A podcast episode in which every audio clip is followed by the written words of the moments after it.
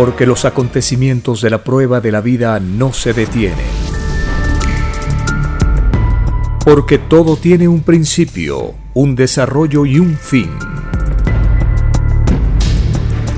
Presentamos El tiempo está cerca. Una gran oportunidad para cambiar nuestros destinos y la vida. El cambio de costumbres provocará la caída del sistema de vida, de las leyes del oro. Los acontecimientos le salen al encuentro a las criaturas. Una nueva revelación, escrita por el primogénito solar, Alfa y Omega, se extiende por el mundo. Ciencia celeste, nueva moral, filosofía común, justicia divina. El tiempo está cerca.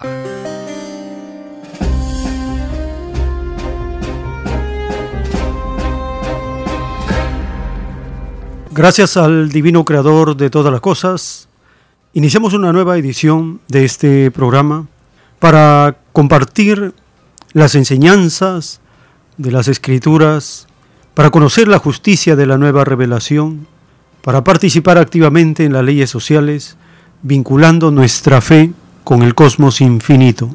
Está ocurriendo lo más extraordinario del planeta. El divino creador de la vida envía una nueva revelación. Esta nueva doctrina explica todas las cosas. Será conocida como la ciencia celeste. Allí se comunica a todos los seres humanos que estamos viviendo en un planeta de pruebas que llega a su fin. Por eso dice la revelación que todo se cumplió. Muy pronto, el Hijo de Dios, tal como lo prometió, va a maravillar a todo el planeta con su sabiduría solar. En ese tiempo nos vamos preparando, leyendo los rollos del Cordero de Dios, este nuevo conocimiento que se extiende por el mundo como una doctrina, como un conocimiento, como una sabiduría, y no divide a nadie. Esta doctrina se extiende a todos los idiomas. Viene en una psicología tan sencilla y natural que hasta los niños la entienden. Al no tener límites, la doctrina del Cordero de Dios lo invade todo. Y como es revelación, nos trae cosas nuevas. Dentro de ello está anunciar el futuro, tal como lo pidió toda la humanidad. Esta doctrina está cubriendo progresivamente todo el planeta. Muy pronto todos la van a considerar la más grande de todas las noticias de todos los tiempos, porque es un conocimiento que explica todo lo que existe, lo que existió y lo que viene. Es la doctrina anunciada por siglos en el Evangelio como la llegada del gran consolador. En la doctrina, en los rollos telepáticos, se revela que revelación significa revolución en el reino de los cielos, porque lo de arriba es igual a lo de abajo.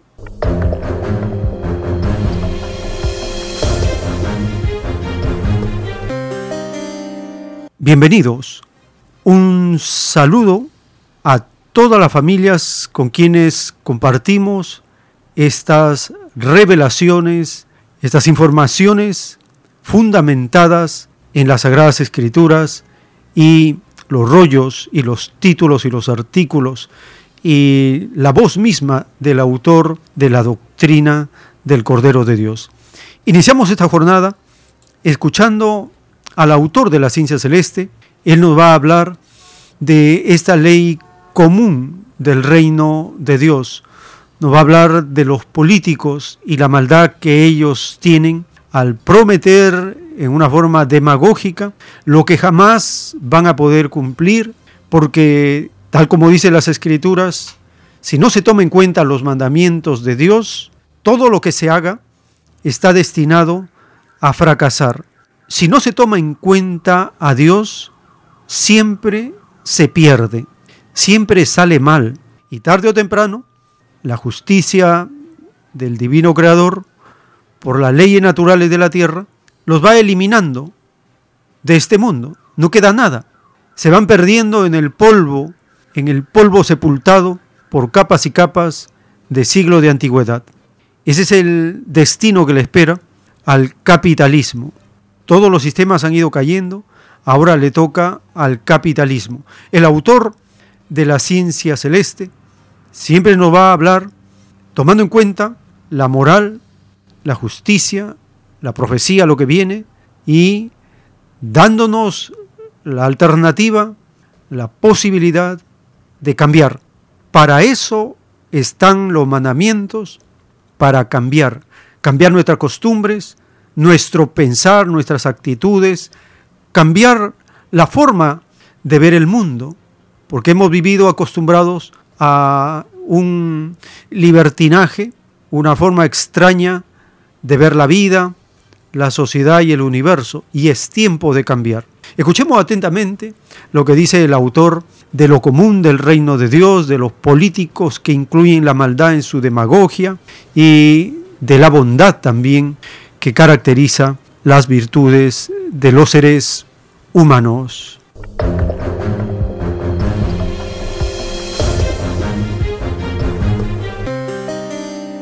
Dice el padre, lo común es del reino. El libertinaje es salido del mundo del oro. Y el libertinaje nadie lo pidió. ¿Y el mal pidieron los hombres? No, el mal no lo creó Dios. El mal, dice el padre, es producto del mal uso del libre albedrío de las criaturas en el cosmos. Cuando ya se encuentran con poderes, se rebelan contra Dios. Entre ellos está el llamado Satanás, que como saben era un ángel, era, nació inocente como nosotros, y se rebeló y le dividió los ángeles en el reino de Dios. Tal como un hijo soberbio en la tierra le falta respeto a un padre, igual, lo de arriba es igual a lo de abajo. O sea que el mal es un abuso de confianza con el padre. Es como los políticos que, por ejemplo, para alcanzar una meta que ellos persiguen, ofrecen tantas cosas. Ahí está la maldad. Al puesto, se olvidaron de sus ofertas y hacen lo que a ellos Justamente, les porque ofrecen cosas ilusionados en un presente, Claro. ya sea influenciados por el egoísmo efímero. No lo hacen eh, en las promesas hablando, no lo hacen pensando en lo de Dios, en lo del Evangelio. Todo político dividió su filosofía por el número de partidos que hubieron en el mundo. Ellos de- debieron haberse dado cuenta que estaban dividiendo, que estaban haciendo la obra de Satanás. ¿Cómo van a llorar? Hermano. Eso significa las dimensiones. Esto, todo eso de colores, eso que ve usted como eh, son cielos que se forman en el cosmos. En el espacio existen tantos cielos de colores como la mente puede imaginar. Nada tiene límite en Dios. Eh, esos colores se llama zona magnética de los platillos. Y nosotros lo tenemos alrededor también, el áurea. Es igual a la de ellos. Lo de arriba es igual a lo de abajo. Nosotros tenemos 318 zonas de colores, que corresponde a cada virtud del pensar diario. Y la misión de los platillos es recoger las ideas que nosotros generamos de una por una a diario. De la microscópica idea nacen microscópicos planetas que tienen la influencia individual de uno. El Padre cree en forma colosal arriba y nosotros en forma microscópica abajo. Tenemos la herencia del Padre. Lo de arriba es igual a lo de abajo. Por eso se escribió en el Evangelio, cada uno se hace su propio cielo, principiando por las ideas que generan.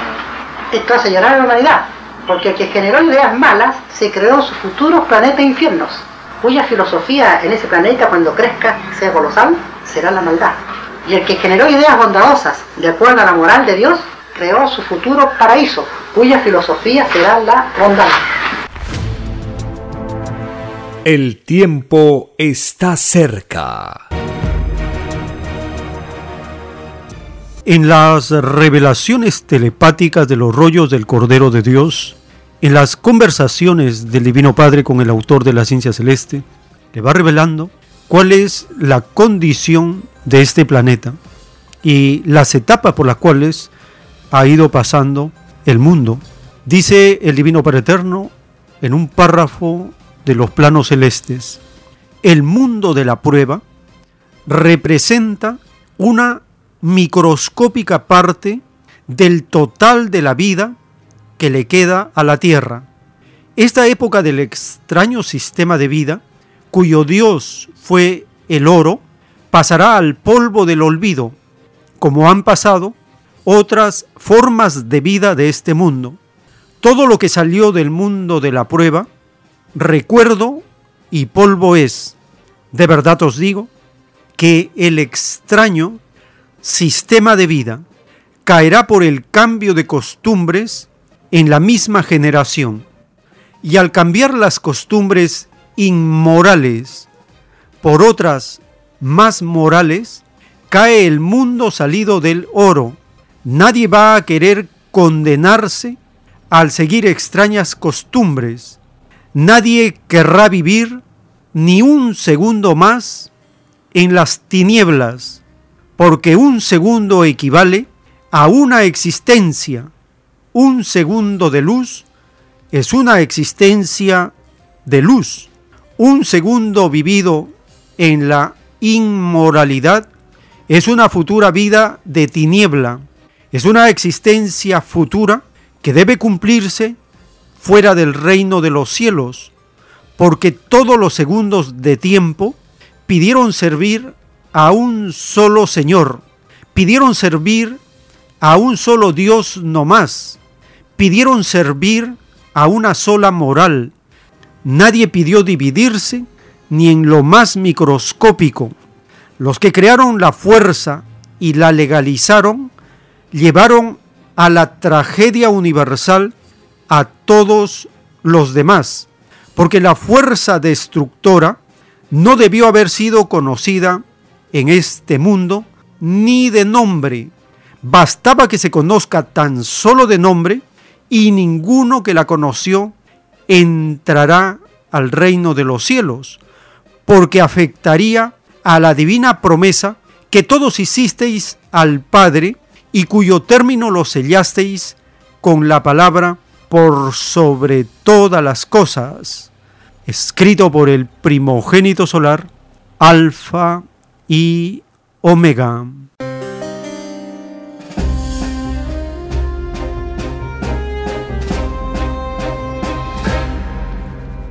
Estamos conociendo cómo el planeta, cómo la civilización, cómo los seres humanos vamos a terminar con este sistema de vida por mandato de Dios.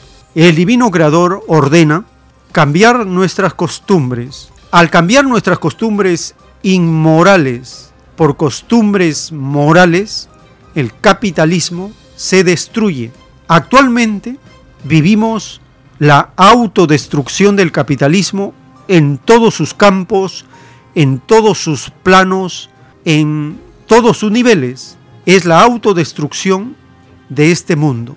Los seres humanos tenemos que participar y empezar un nuevo mundo por mandato de Dios, por dirección de Cristo, con la doctrina del Cordero de Dios y las Sagradas Escrituras. El cambio de costumbres significa comenzar a evaluar segundo por segundo, idea por idea, acto por acto, nuestra vida. El que no empieza por sí mismo, nunca cambiará el exterior. He ahí la importancia de la verdad, del conocimiento, de la información verificada.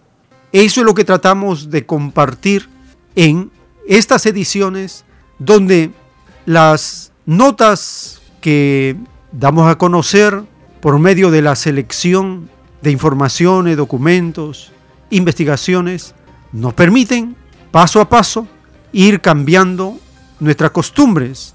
En esta edición compartiremos la investigación de un escritor llamado Jeremy Len. Él publica en un portal de internet www.15-15-15.org. En este sitio de internet ha publicado un artículo titulado una casa sobre suelo movedizo. Ocho fallos estructurales de la visión occidental del mundo. En base a este artículo, donde Jeremy Len llega a identificar ocho de los muchos que hay, le llama fallos estructurales, podemos entenderlo nosotros como extrañas costumbres del capitalismo y tal como dijo Cristo. ¿Qué pasa si un constructor edifica su casa sobre arena? Pues siempre va a estar sujeto a la incertidumbre que sea derribada por el viento, la lluvia, los movimientos sísmicos o cualquier fenómeno de la naturaleza. Cristo dice, ¿y qué pasa? Si es que un constructor edifica sobre un fundamento sólido, sobre una roca maciza, sobre roca dura, ¿qué pasa? Dice Cristo en su parábola, que aunque vengan lluvias, tempestades y movimientos, su casa no caerá. Esta parábola nos enseña cómo el capitalismo ha sido edificado en arenas movedizas. Nosotros somos testigos constantemente. Escuchamos a los llamados presidentes, congresistas, ministros, empresarios, banqueros, religiosos decir, hay que tener mucho cuidado porque no hay que hacer mucho ruido porque el ruido político afecta a las inversiones. Hay que estar tranquilo nomás porque si no los empresarios se pueden molestar. Hay que seguir nomás porque si no nuestra llamada democracia va a ponerse en peligro, en riesgo. Siempre estos demonios del capitalismo están quejándose, están asustados siempre, que cualquier cosita les mueve el piso. El capitalismo es un sistema tan asustadizo que cualquier cosa le hace temblar. Esa es la parábola de Cristo haber hecho su casa sobre arenas movedizas. ¿Y por qué los capitalistas son tan miedosos? Porque como ellos empiezan violando los mandamientos, su conciencia los acusa que están mintiendo, están robando, están matando, están explotando, están codiciando, están engañando, están idolatrando al oro. Todo eso viola los mandamientos y por lo tanto no aman a Dios, no respetan a Dios, por sobre todas las cosas.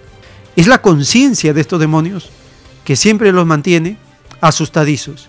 Y como los que tienen miedo son cobardes, entonces recurren a las Fuerzas Armadas para sentirse valientes. ¿Cómo los empresarios, los banqueros, los políticos caminan? Caminan con equipos de seguridad, con protección. ¿Qué le sucede a estos demonios? Si tuvieran, como Cristo dio el ejemplo, si tuvieran la verdad y hablaran la verdad, no temerían nada. ¿Se imaginan a Cristo en este tiempo? ¿Ustedes creen que usaría chaleco antibalas? ¿Ustedes creen que tendría su equipo de seguridad armado hasta los dientes que lo protegerían cuando él camina por la calle? ¿Se imaginan a Cristo así? Imposible. No, jamás. El Hijo de Dios caminaría libremente por las calles, por las plazas, y diciendo la verdad, provocaría el pánico en los presidentes, congresistas, ministros, empresarios, religiosos, papas, curas, generales, capitanes y todos, porque la verdad hace temblar al capitalismo.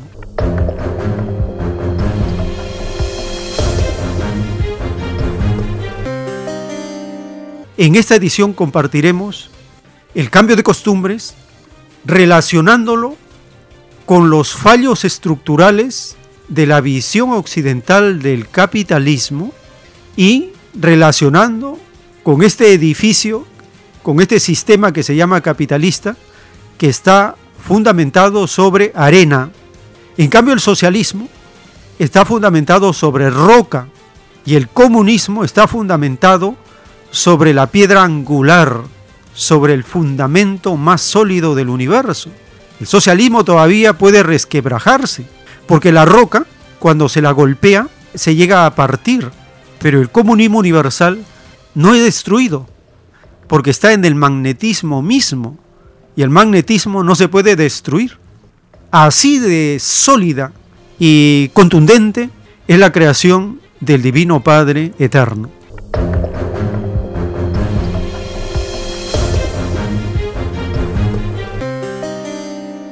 En estos fallos estructurales del capitalismo, el autor Jeremy Lent, en su primer fallo estructural, en su artículo publica, primero, los seres humanos son fundamentalmente egoístas.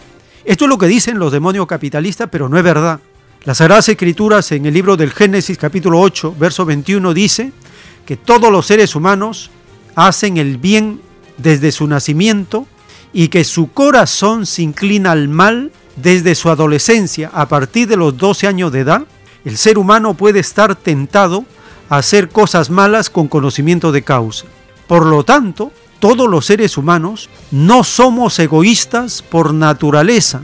Esa falsedad hecha costumbre, nosotros tenemos que cambiarla, erradicarla, abolirla, abrogarla, hacerla desaparecer de la tierra. ¿Qué nos dice este autor en su artículo?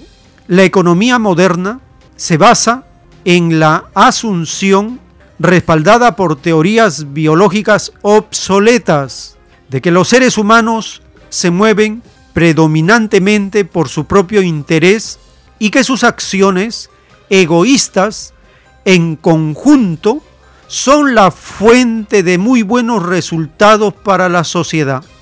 En palabras del biólogo de la vieja escuela Richard Alexander, él escribió, la ética, la moral, la conducta y la psique humana solo pueden entenderse si vemos las sociedades como conjuntos de individuos, cada uno de ellos en busca de su propio interés.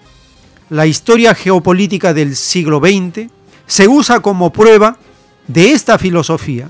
Dicen, el llamado comunismo fracasó porque estaba basada en una visión no realista de la naturaleza humana, mientras que el capitalismo triunfó porque se fundamenta en el uso de la naturaleza egoísta de cada individuo para el bien final de la sociedad. Este es el enunciado de su primer fallo estructural. Los seres humanos son fundamentalmente egoístas.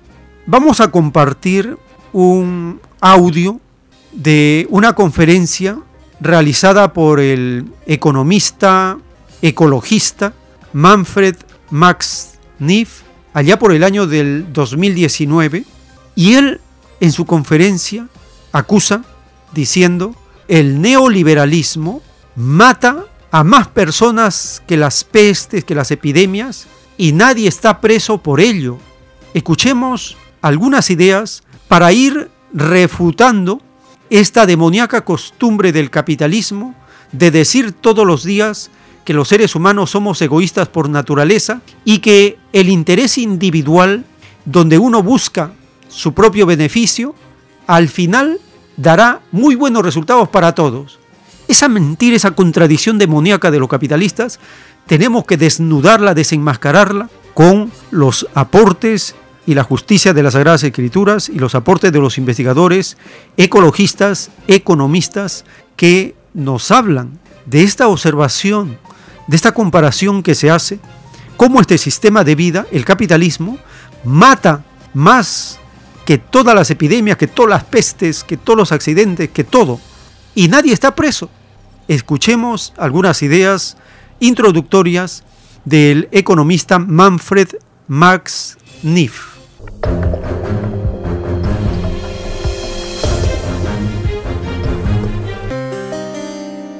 En la historia de cómo ha evolucionado esa cosa que se llama economía. Para comenzar, lo que llamamos economía ahora y lo que a ti te enseñan como economía en, la universidad y a ti, en términos estrictos, no es economía. La economía la definió muy claramente ya Aristóteles en el primer capítulo de la política, donde distingue dos conceptos, la oikonomia, la economía, y la crematística. La economía es cómo cuidar y conservar la casa. Y por casa tú entiendes la sociedad normalmente. Y crematística es el mecanismo de comprar, de adquirir. El primero está relacionado con el valor de uso y el otro está relacionado con el valor de, cambio. Y el segundo, según Aristóteles, tiene siempre que estar supeditado al primero. La oikonomia tiene que estar arriba y la crematística es absolutamente secundaria.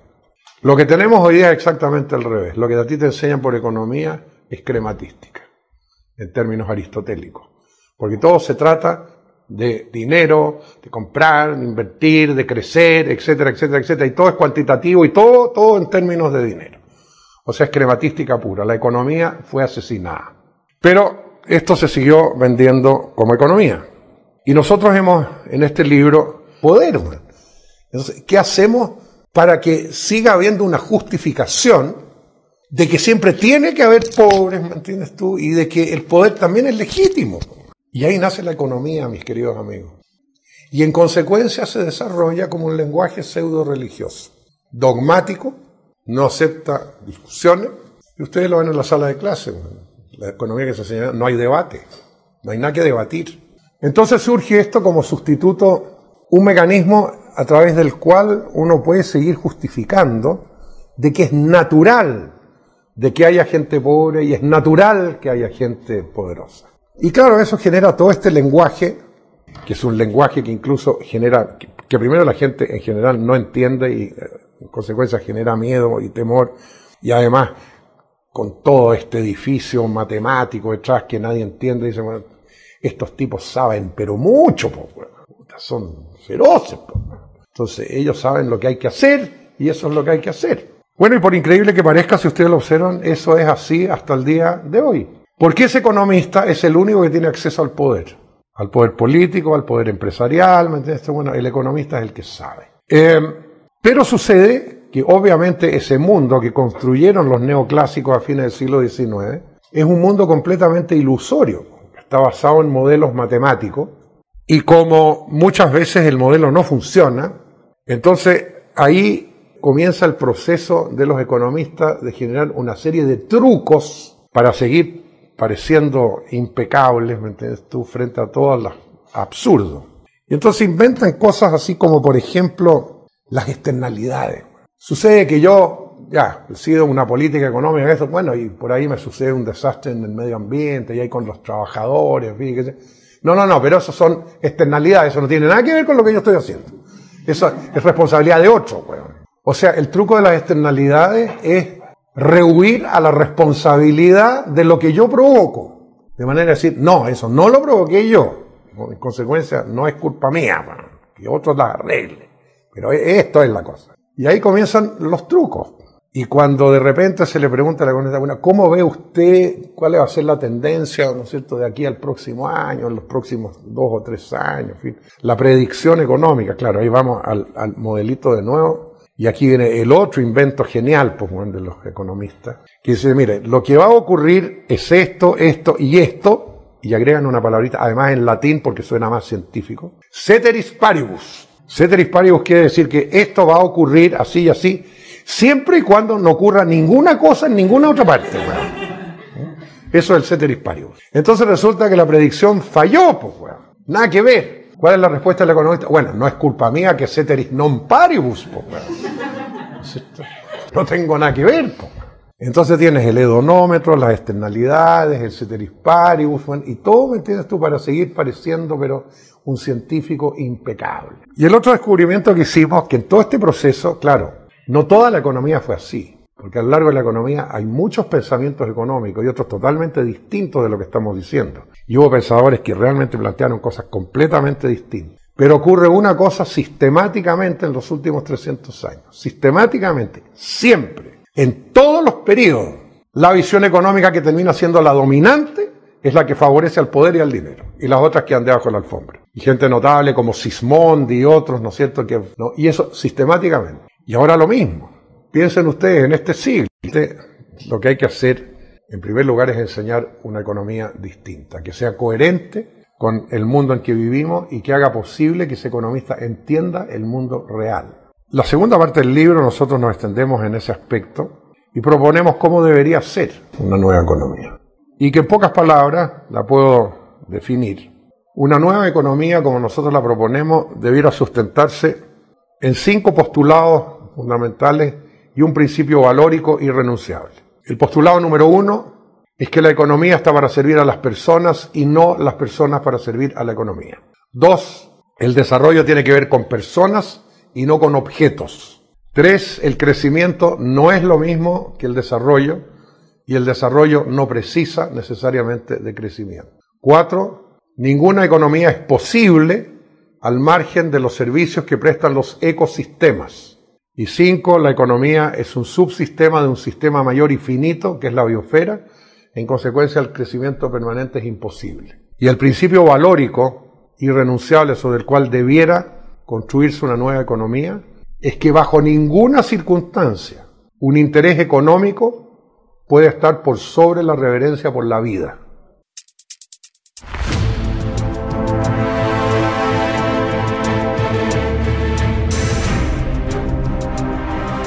El tiempo está cerca.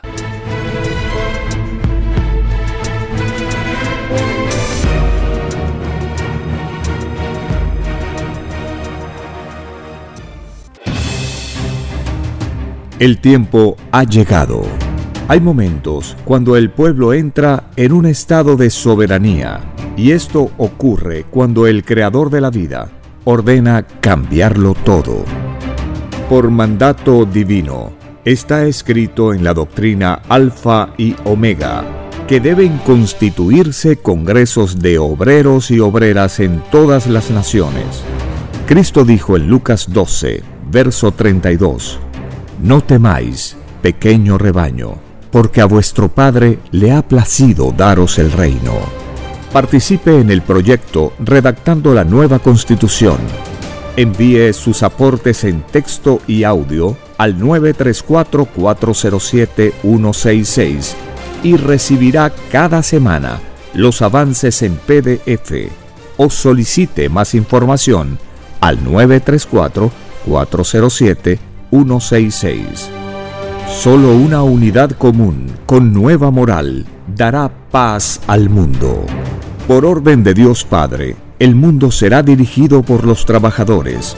Ha llegado el tiempo para que el pueblo escoja su propio destino y se gobierne a sí mismo. Alegraos, humildes del mundo, vuestro yugo llega a su fin.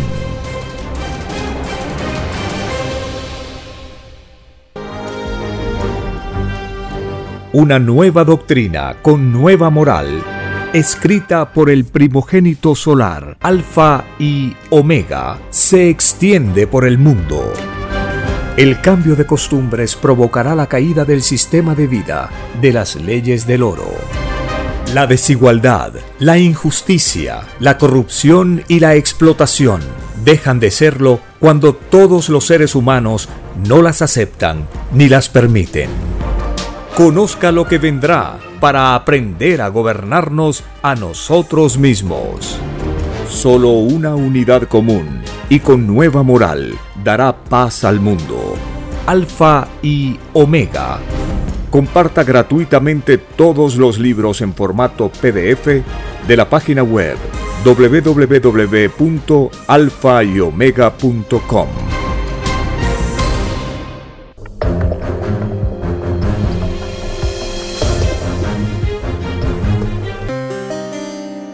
El Divino Padre en los rollos del Cordero de Dios nos dice que cuando el hombre olvida los mandamientos, se pone egoísta y malo, pierde su simpleza y sinceridad como espíritu universal. Quiere tenerlo todo y que los demás no tengan nada. Se pone insaciable al extremo de engañar y hasta matar a sus hermanos por un puñado de oro. Tan repugnante doctrina no entra en el reino de los cielos. Ella es la más imperfecta de las doctrinas en el progreso espiritual, escrito por el primogénito solar, Alfa y Omega.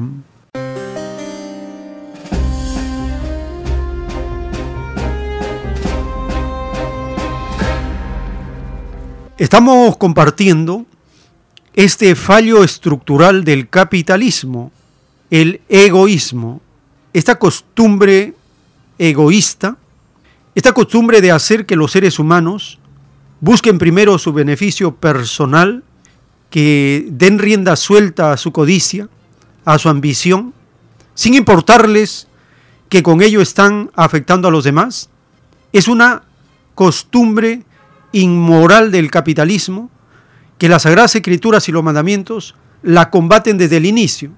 El primer mandamiento de Dios dice, amarás al Señor tu Dios por sobre todas las cosas y amarás a tu prójimo como a ti mismo.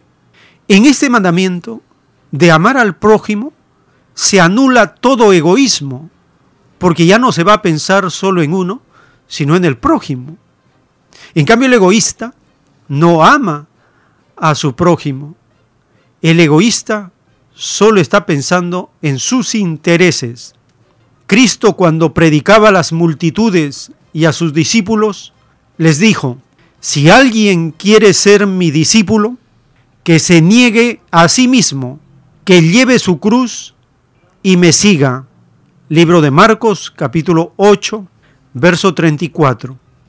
Cristo está diciendo que ningún egoísta podrá ser discípulo de Cristo, porque los egoístas no se niegan a sí mismos. Ellos quieren para sí mismos todo. Esos son los capitalistas. Todo para ellos, nada para los demás, para sus hermanos.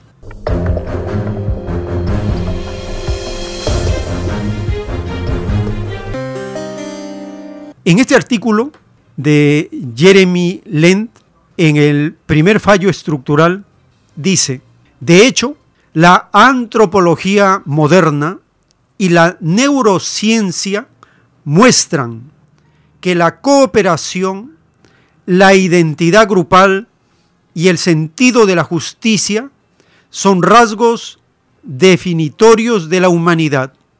En contraste con los chimpancés, por ejemplo, obsesionados por competir entre ellos, los humanos evolucionaron para convertirse en seres más cooperativos a través de su habilidad para compartir con otros sus intenciones y para reconocer al mismo tiempo que los otros ven el mundo desde diferentes perspectivas. Esto permitió a los primeros seres humanos trabajar colaborativamente en tareas complejas, creando comunidades que compartían costumbres, virtudes y prácticas que se convirtieron en la base de la cultura y la civilización. Un elemento esencial en la habilidad de los humanos para trabajar juntos es el sentido evolucionado de justicia.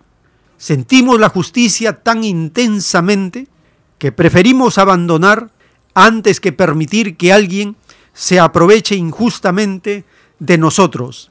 El sentido interior de la justicia es, según indican psicólogos evolutivos prominentes, el ingrediente extra que condujo al éxito evolutivo de nuestra especie y que creó la base cognitiva del conocimiento de los valores que fortalecieron ideas como la libertad, la igualdad y un gobierno participativo.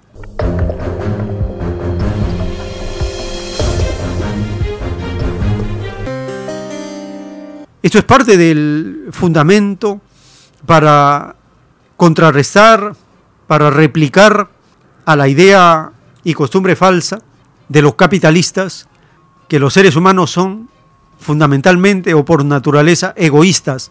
Fatal error, profundo error. Jamás debemos aceptar esa idea que por naturaleza el ser humano es egoísta. Eso no es cierto. Ni genéticamente, ni espiritualmente, ni doctrinalmente, no es cierto en ningún extremo, en ningún sentido, algún fundamento, alguna prueba que el ser humano es naturalmente o fundamentalmente egoísta. Eso no ocurre.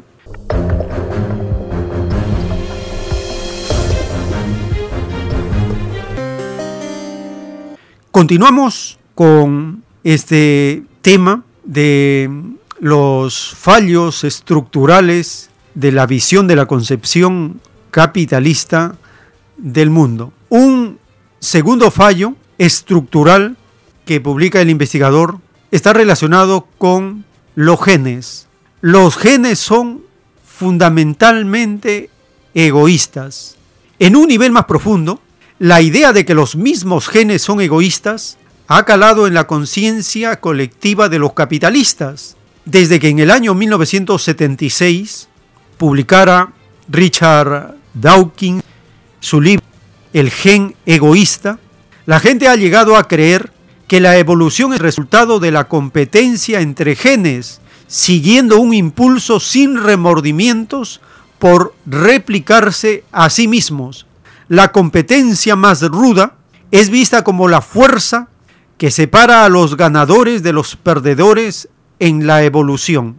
Incluso el altruismo es interpretado como una forma sofisticada de conducta usada por un organismo para propagar sus propios genes de modo más eficaz. El biólogo Robert Trivers generó una noción de lo que denominó el altruismo recíproco como una antigua estrategia evolutiva presente en la conducta de peces y pájaros e interpretó el altruismo humano del mismo modo. Bajo ciertas circunstancias, escribió, la selección natural favorece estas conductas altruistas porque a largo plazo benefician al organismo que las lleva a práctica. Compartimos un siguiente audio del economista Manfred Masnick y él da unas propuestas de cómo sería una economía humana.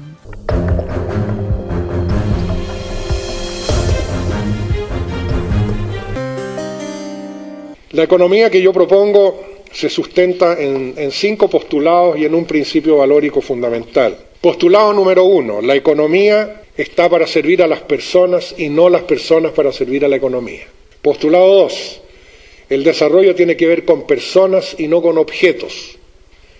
Postulado tres, el crecimiento no es lo mismo que el desarrollo y el desarrollo no precisa necesariamente de crecimiento.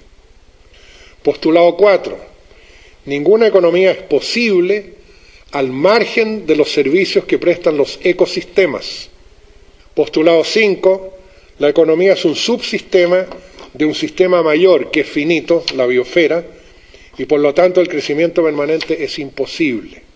Y un principio valórico fundamental que propongo para sustentar una nueva economía, y que es que ningún interés económico, bajo ninguna circunstancia, puede ni debe estar por sobre la reverencia por la vida. Recorran ustedes mentalmente estos cinco postulados y ese principio valórico y detectarán rápidamente que lo que tenemos hoy día, uno por uno, es exactamente lo contrario. Estamos en un mundo en que todos estamos al servicio de los intereses económicos y no al revés. El desarrollo lo identificamos, ah no, es que en este país más desarrollado porque tienen más teléfonos móviles, en este porque tienen más computadores, etcétera, etcétera, etcétera. ¿no? Y el ser humano desaparece en ese proceso. La obsesión con el crecimiento, la única medida, bueno, es el PIB. Creció el PIB, si no creció el PIB, estamos mal, si creció bien, estamos bien. En circunstancias de que, claro, el crecimiento es una agregación cuantitativa y el desarrollo es una liberación de potenciales creativos. Todo sistema vivo crece hasta un determinado punto en que deja de crecer, pero no deja de desarrollarse. Todos los que están en esta sala ya dejaron de crecer. ¿Pero por qué estamos en esta sala? Porque nos seguimos desarrollando, con más ideas, más información, etc. O sea, mientras el crecimiento tiene límite, el desarrollo no tiene límite. Y aquí yo siempre cito la frase de quien considero que fue uno de mis grandes maestros, a pesar de que no lo fue físicamente, lo fue a través de sus obras, yo, a pesar de que yo también lo conocí, que fue el gran economista Kenneth Boulding. Y Kenneth Boulding solía decir, quienes piensan que el crecimiento permanente es posible en un planeta finito, o están locos o son economistas. Bueno, y ninguna economía es posible al margen de los servicios que prestan los ecosistemas, claro. La economía que se enseña es una economía, es un sistema cerrado sobre sí mismo, están las familias, están los, productores y hay una cosa que se llama el mercado en torno al cual circula todos los procesos medidos en términos monetarios. Y ese sistema es un sistema cerrado sobre sí mismo que no tiene relación con ningún otro sistema. La naturaleza no está, el medio ambiente no está, la biosfera no está, nada más existe. Y eso es absurdo. Es decir, obviamente que ninguna economía es posible, ¿no es cierto?, si desaparece la fotosíntesis. Pues si desaparece la fotosíntesis, desaparecemos todo. Ese es un servicio que nos presta un ecosistema, ¿no es cierto? También yo daba el ejemplo hoy día que qué pasaría, ¿no es cierto?, si desaparece ese encantador bichito que se llama las abejitas, ¿no es cierto? Si desaparecen todas las abejas, detrás de eso desaparecemos todos nosotros. No hay más polinización, ¿no es cierto?, que es otro servicio que prestan los ecosistemas.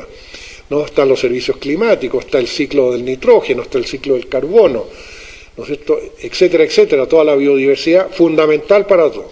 Pero ustedes compren cualquier libro de texto de teoría económica, de los clásicos, de los más importantes, y vayan al índice de palabras al final y busquen la palabra ecosistema, naturaleza, termodinámica, que no existe. O sea, no es necesario que un economista sepa que la polinización existe y que es necesaria. Fíjense ustedes. Esa es la economía que se enseña. Bueno, y de que el crecimiento no puede ser infinito en una, en una biosfera, en un sistema que es finito, por supuesto. Si yo empiezo a, inflar un gran globo, no puedo inflarlo más allá del tamaño de esta habitación. Bueno, hasta ahí nomás llego pero eso tampoco lo consideran la economía convencional. Y de que ningún interés económico debiera estar por sobre la reverencia por la vida, bueno, para donde ustedes quieran mirar, la vida no importa para nada si yo puedo hacer negocio. Millones de niños esclavos. Yo lo destacaba hoy en la clase en la mañana porque mucha gente no lo sabe, ¿no? de acuerdo a información de UNICEF y de la OIT, hoy día, en el siglo XXI, hay más esclavos en el mundo que los que existían antes de la abolición de la esclavitud en el siglo XIX. Decenas de millones de esclavos, de los cuales por lo menos dos tercios son niños, niños desde 5 o 6 años de edad. El tiempo está cerca. Estamos compartiendo el mandato del Divino Padre que dice, que debemos cambiar nuestras costumbres para terminar con este sistema de vida egoísta, anticristiano, antinatural. En un párrafo de los rollos del Cordero de Dios, el Divino Padre Eterno nos anuncia, las leyes solares no son conocidas por la ciencia terrestre. Llegó la hora que sepa la criatura humana las causas que ocurrieron para que nacieran ellos mismos a la vida humana, los preparativos que ocurrieron eternidades de tiempo y espacio atrás. El tiempo y el espacio también tienen un nacimiento, también tienen un punto de partida, como lo tiene la microscópica molécula. Si no tuvieran un principio, sería una injusticia siendo todas mis leyes comunes a todos, mi amor de divino fuego representa el comunismo celestial y viviente del Creador. Quien no siga mi divina ley de comunismo amoroso, no es de mi redil, es de la soberbia, de lo personal, cuya filosofía egoísta no entra en el reino de los cielos. La llamada propiedad privada no existe entre mis ángeles. Igualmente, desconocen la palabra egoísta, esto es mío, porque esta filosofía corresponde a criaturas imperfectas que aún viven la sensación de la posesión son espíritus atrasados que son probados en sus propias tendencias. Escrito está que todo lo de la tierra es pasajero.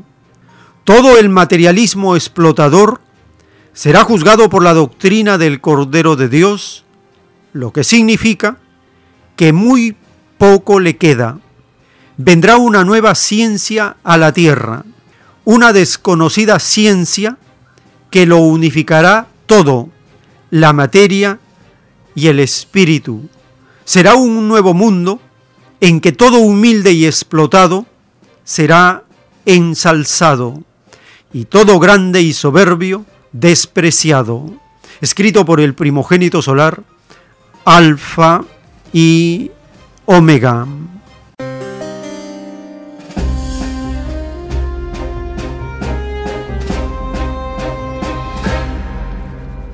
Estamos compartiendo el cambio de costumbres. La costumbre egoísta, heredada por el capitalismo con argumentos falsos, están siendo refutados y desenmascarados. En este artículo el investigador, en sus fallos estructurales, replica la falsedad de que el egoísmo es genético, diciendo, la naturaleza es una red este argumento, que los genes son egoístas, ha quedado muy desacreditado como una interpretación simplista de la evolución. En su lugar, los biólogos están desarrollando una visión más sofisticada de la evolución, como una serie de sistemas complejos e interconectados en los que los genes, los organismos, la comunidad, la especie y el entorno interactúan todos unos con otros, tanto en competencia como en colaboración, en una red que se extiende en el tiempo y en el espacio. Los ecosistemas se mantienen saludables por su interacción intensamente sincronizada entre muy diferentes especies. Los árboles en un bosque hemos descubierto, dicen los biólogos, que se comunican unos con otros en una red compleja que los mantiene colectivamente con salud. Un sistema al que se ha denominado la Red Mundial de los Árboles o de los Bosques, una especie así como nosotros tenemos una internet digital, ellos tienen su internet en base a sus sistemas de comunicación en los que hasta interviene la comunicación invisible, la llamaríamos la comunicación telepática de la especie vegetal. Así de avanzado son los sistemas de sincronización en la naturaleza creada por el Divino Padre. Por eso dice, por primera vez la ciencia humana va a conocer las leyes solares. La naturaleza actúa con leyes solares y recién conoceremos todo el inmenso sacrificio y trabajo colectivo de toda la naturaleza para que nosotros los seres humanos tengamos la oportunidad de conocer la vida presente. Y ni siquiera gracias damos por cada segundo de vida que el Divino Padre Eterno nos da en su misericordia, en su añadidura a todas las especies de la naturaleza y el universo.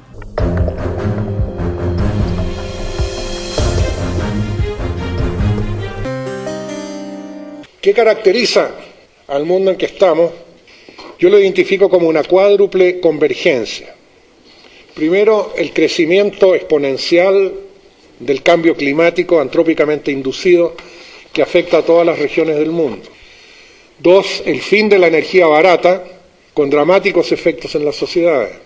Tres, la extensiva disminución de recursos fundamentales para el bienestar humano, como agua fresca, recursos genéticos, bosques, pesquería, vida silvestre, suelos, arrecifes de coral y otros. Y por último, la gigantesca burbuja especulativa que llegó a ser más de 50 veces más grande que la economía real de intercambio de bienes y servicios. ¿Cuáles son las causas de esta convergencia? Primero, el paradigma económico dominante, que propende al crecimiento económico a cualquier costo y estimula la acumulación y la codicia corporativas. Segundo, el uso incontrolado de los combustibles fósiles precisamente para facilitar ese obsesivo crecimiento económico. Tres, la promoción del consumismo como presunta ruta hacia la felicidad. La destrucción de culturas tradicionales a fin de imponer modelos, imponer modelos económicos industriales con la consecuente pérdida de cosmovisiones, lenguajes y valores distintos de los de la cultura dominante. El desprecio por los límites planetarios en relación a disponibilidad de recursos, consumo, generación de desperdicios y capacidad de absorción. Las consecuencias pueden acarrear peligros sin precedentes tanto para el medio ambiente como para la sociedad. El calentamiento global implica pérdida de suelos productivos, tempestades y huracanes, crecimiento en los niveles del mar, desertificación y problemas económicos especialmente para las regiones más pobres. El agotamiento de fósiles baratos implicará impactos en todo el mundo, afectará los sistemas industriales de alimentos, los sistemas urbanos y muchos de los bienes a que nuestro modo de vida se ha acostumbrado, como automóviles, plásticos, químicos, refrigeración, etcétera, todos ellos dependientes de la oferta de energía barata. Y la disminución de recursos básicos como agua, bosques, suelos agrícolas, biodiversidad, con posibilidades serias de que se extinga un posible 50% de las especies vegetales y animales solo en las próximas décadas. Frente a esto, cualquier solución o soluciones implican, por cierto, sin duda, nuevos modelos que comiencen, por sobre todo, por aceptar los límites de la capacidad de carga de la Tierra y de ese modo pasar de la eficiencia a la suficiencia y al bienestar. Igualmente urgente es la necesaria solución a la existente inequidad, porque sin equidad las soluciones pacíficas son imposibles. Debemos reemplazar los valores dominantes de codicia, competencia y acumulación por los de solidaridad, cooperación y compasión. El nuevo paradigma requiere alejarnos del crecimiento económico a cualquier costo y superar la codicia y la acumulación como metas centrales del presunto bienestar social. Y la transición debe ser hacia sociedades que puedan ajustarse a menores niveles de producción y de consumo, favoreciendo sobre todo las economías locales y regionales, dicho en otras palabras, volver a mirar hacia adentro. El tiempo está cerca. Estamos llegando al término de esta hora. Le comunicamos que todos aquellos que quieran leer en forma íntegra este artículo, publicado por el investigador Jeremy Lent, Ocho fallos estructurales de la visión occidental del mundo, una casa sobre suelo movedizo. Les estaremos compartiendo el link de este interesante artículo al 934-407-166. Envíenos un mensaje para compartir este artículo al 934-407-166 y les estaremos haciendo llegar este artículo en forma íntegra para su información y así poder aplastar al egoísmo que es propio del capitalismo, pero no es propio de nosotros como hijos de Dios, no es propio de nosotros como seres que actuamos en una naturaleza viviente, expansiva, inteligente, pensante, como es la herencia del Divino Padre. En unos momentos, por la gracia del Eterno, continuaremos.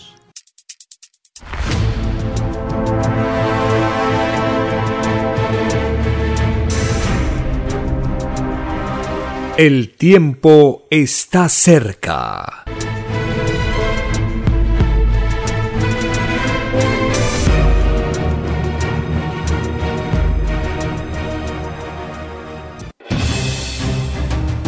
El tiempo ha llegado. Hay momentos cuando el pueblo entra en un estado de soberanía y esto ocurre cuando el creador de la vida ordena cambiarlo todo. Por mandato divino, está escrito en la doctrina Alfa y Omega que deben constituirse congresos de obreros y obreras en todas las naciones. Cristo dijo en Lucas 12, verso 32, no temáis, pequeño rebaño, porque a vuestro Padre le ha placido daros el reino. Participe en el proyecto redactando la nueva constitución.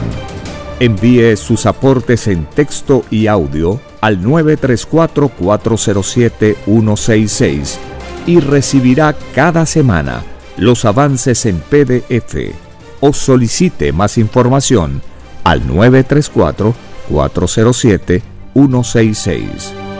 Solo una unidad común con nueva moral dará paz al mundo. Por orden de Dios Padre, el mundo será dirigido por los trabajadores. Ha llegado el tiempo para que el pueblo escoja su propio destino y se gobierne a sí mismo. Alegraos, humildes del mundo, vuestro yugo llega a su fin.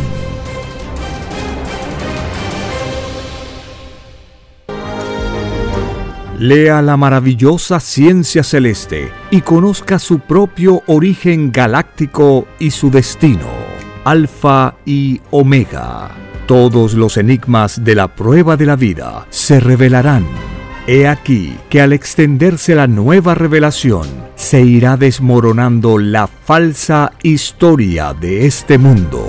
La tercera doctrina es una colosal escritura telepática, realizada en miles de planos o rollos, dictada por el Padre Eterno, al primogénito solar Alfa y Omega. Conozca la nueva biblioteca digital y descargue gratis los libros electrónicos del sitio www.alfayomega.com. Lea la nueva revelación que une la fe ilustrada con las leyes sociales y el cosmos infinito. Es Radio Cielo, una nueva era de la radio en el Perú.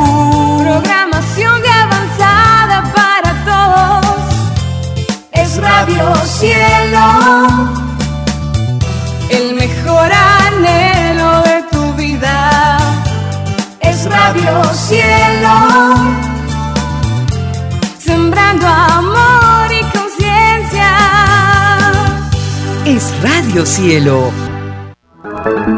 Ahora, tu radio favorita, Cielo, llega a todo el mundo. Visítanos e interactúa con todos tus conductores de la variedad de programas que ofrece tu radio Cielo. Radio Cielo en la red. Ingresa a la www.radiocielo.com.pe y desde tu teléfono móvil interactúa con nosotros. Radio Cielo, a la vanguardia de la tecnología. Tecnología. Cielo.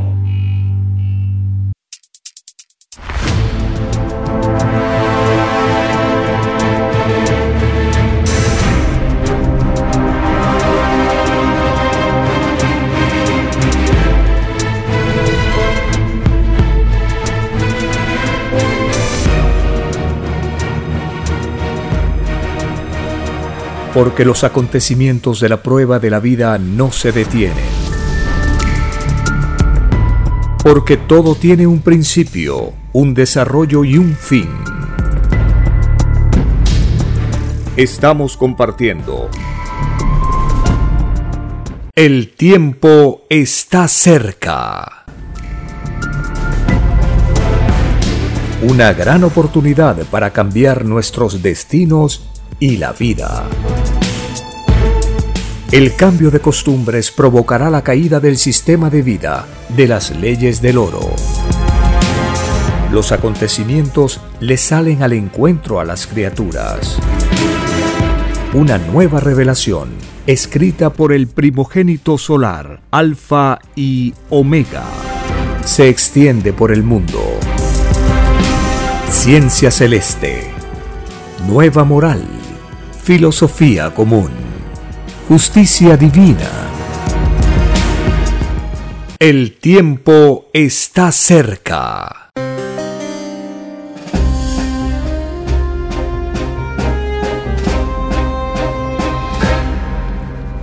Gracias al Divino Creador de todas las cosas, estamos compartiendo las revelaciones de la doctrina del Cordero de Dios los fundamentos de las Sagradas Escrituras y los aportes de las leyes sociales que nos permiten comprender en detalles el cambio de costumbres tan urgente y necesario para terminar con el capitalismo como sistema de vida demoníaco impuesto a los seres humanos por la fuerza. En los rollos del Cordero de Dios, el Divino Padre Eterno nos revela que el ser humano no conoce la justicia divina en sus leyes. Por primera vez conoceremos cómo la justicia divina actúa en la naturaleza y en los seres vivientes. Dice el Divino Padre Eterno en la ciencia del Cordero de Dios. La justicia divina en sus leyes es desconocida para vosotros, porque aparte de vuestra dejación de estudiar mi palabra, tenéis un olvido de vuestro pasado galáctico, olvido voluntario salido de vosotros y se os concedió. Y a pesar de ello, se os avisó a través de los siglos que tendríais un juicio final. No podéis quejaros, porque se aproximan grandes y estremecedores acontecimientos. La naturaleza que impasiblemente os ha contemplado a través de infinitos siglos será removida. Se abrirán las aguas por el Hijo primogénito que ya está entre vosotros. Temblaréis de espanto, vosotros espíritus incrédulos. Pertenecéis a la naturaleza y renegáis de ella. Veis a diario la fuerza de sus aguas y no abrís los ojos, ciegos de espíritu, que no penetráis ni por intuición la fuerza viviente de la materia espíritus atrasados, llorar y crujir de dientes os espera. La grandeza de un Padre solar primogénito no tiene comparación. Os llenaréis de vergüenza ante leyes que renegabais, especialmente los llamados materialistas. Gritaréis en las calles vuestra soberbia e ignorancia Nadie os mandó ser incrédulos, se os mandó cultivar la fe y no el pesimismo. Escrito por el primogénito solar, Alfa y Omega.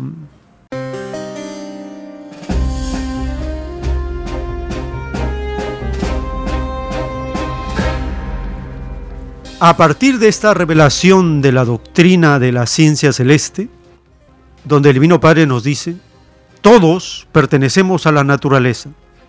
¿Y qué dicen los capitalistas?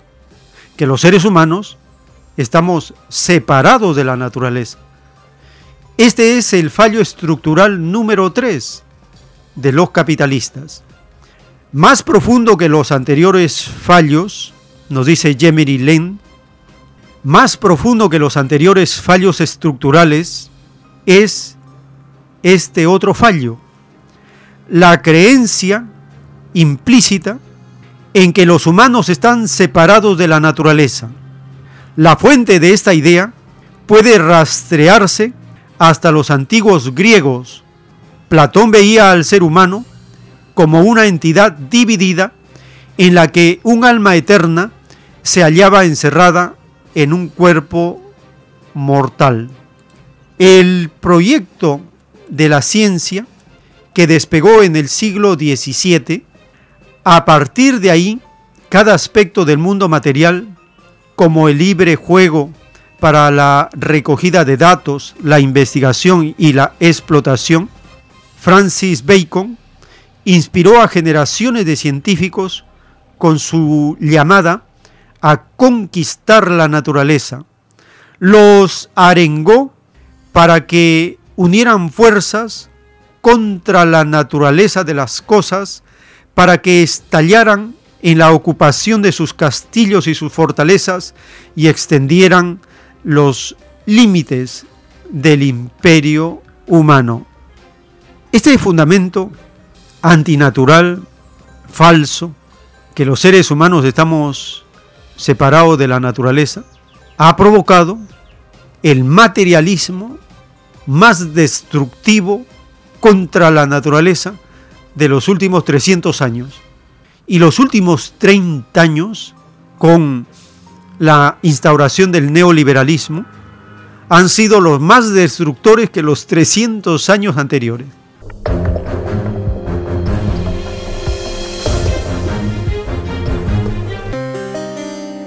Estamos compartiendo la conferencia del economista Manfred Masnip. En este segmento nos habla de lo irracional que resulta el capitalismo, porque en lugar de poner impuestos a lo bueno, se debe poner impuestos a lo malo, a lo destructivo, a lo contaminante. Escuchemos esta parte de la conferencia de Manfred Max Niff.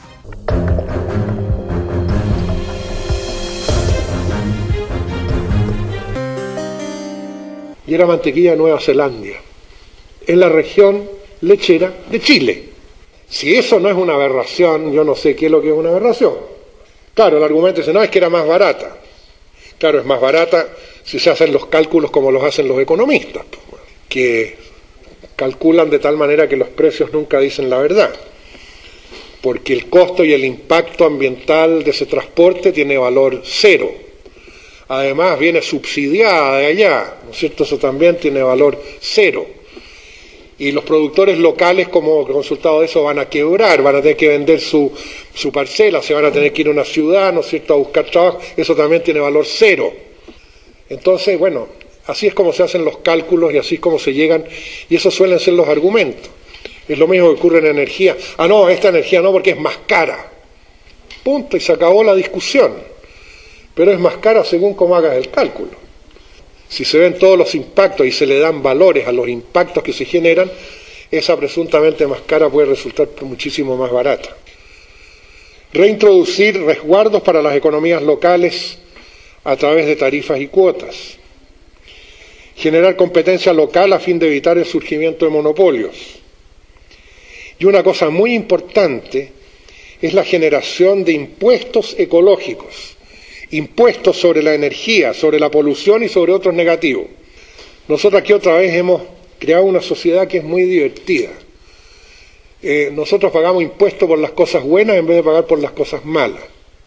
Entonces resulta que tú trabajas, te sacas la mugre, entonces te dan un sueldo, pero el Estado te pega un tijeretazo y te corta la cuarta parte del sueldo. O sea, te castiga por trabajar, te castiga por invertir, pero no te castiga por ensuciar, por poluir, por destruir. Eso te lo regalan, eso es gratis. ¿no? Ni por todo el derroche que haces de energía, no, no, no tiene ninguna importancia. ¿Qué es lo que pasaría, no es cierto, si nosotros alteramos ese régimen y empezamos a tributar por lo negativo? en vez de tributar tú por sobre cuántos euros ganas, ¿qué tal que tributara sobre cuántos kilowatts consumes? Ese solo cambio tendría un impacto formidable en la sociedad, porque inmediatamente tú sentirías que yo tengo control sobre el impuesto que yo vaya a pagar, ¿no es cierto? Si me porto mejor voy a pagar menos, pero sobre tu sueldo no tienes ningún control. Eso ya está establecido cuánto te van a cortar de un tijeretazo, ¿no es cierto? Eh, bueno, hay países donde esto ya se está haciendo con grandes resultados, precisamente en los países escandinavos. Ya hay mucho impuesto este, a, los negativos en vez de los positivos. U otras cosas que son notables para reforzar lo local eh, y las economías locales. El caso de Suecia es muy interesante. Hay todo un movimiento ahí que se inició hace unos 15 años, que es el de los ecomunicipios, que están muy basados en los principios eh, que nosotros hemos desarrollado sobre el desarrollo a escala humana. Y una de las cosas interesantes es que, claro, si tú quieres reforzar lo local, lo municipal, tiene que haber poder a nivel del municipio, poder económico, ¿no es cierto? Que generalmente en nuestros países los municipios son muy débiles. ¿Por qué? Porque dependen del centro. En Suecia hay, hay una situación muy interesante. El impuesto a la renta que tú pagas en Suecia va al municipio, no al Estado. Fíjate qué importante es eso, porque tú pagaste tu impuesto y estás ahí mismo para ver qué es lo que se va a hacer con tu dinero. Porque se está usando en el mismo lugar donde tú vives. O sea, tú ves el impacto de lo que yo pagué de impuestos. Y eso genera cambios de conducta, presiones, etcétera, que permiten, ¿no cierto?, un notable mejoramiento.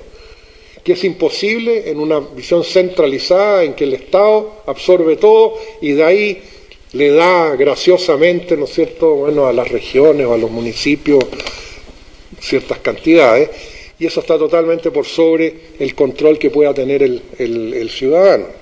Bueno, esos son tipos de, de, cambios que pueden hacerse y que no son...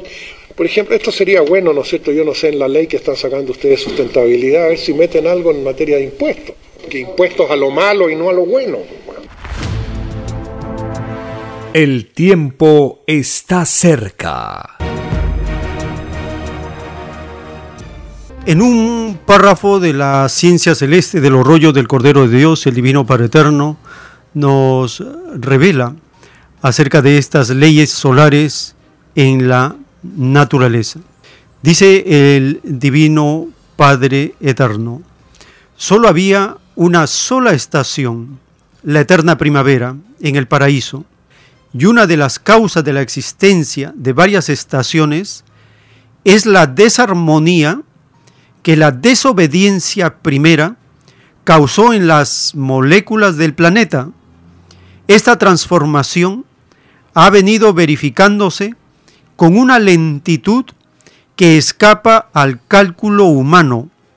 En el reino de los cielos o macrocosmo, las alianzas vivientes de los elementos de la naturaleza lo hacen en forma lentísima. Y es así que las criaturas no notan en ningún instante la transformación. Todo cuanto os rodea nació lento y microscópico, tan lento y microscópico que nació de lo invisible a lo visible, y en el traspaso de ello se conocieron las tinieblas, porque todo espíritu y toda molécula es probada en las transformaciones que piden, escrito por el primogénito solar, Alfa y Omega.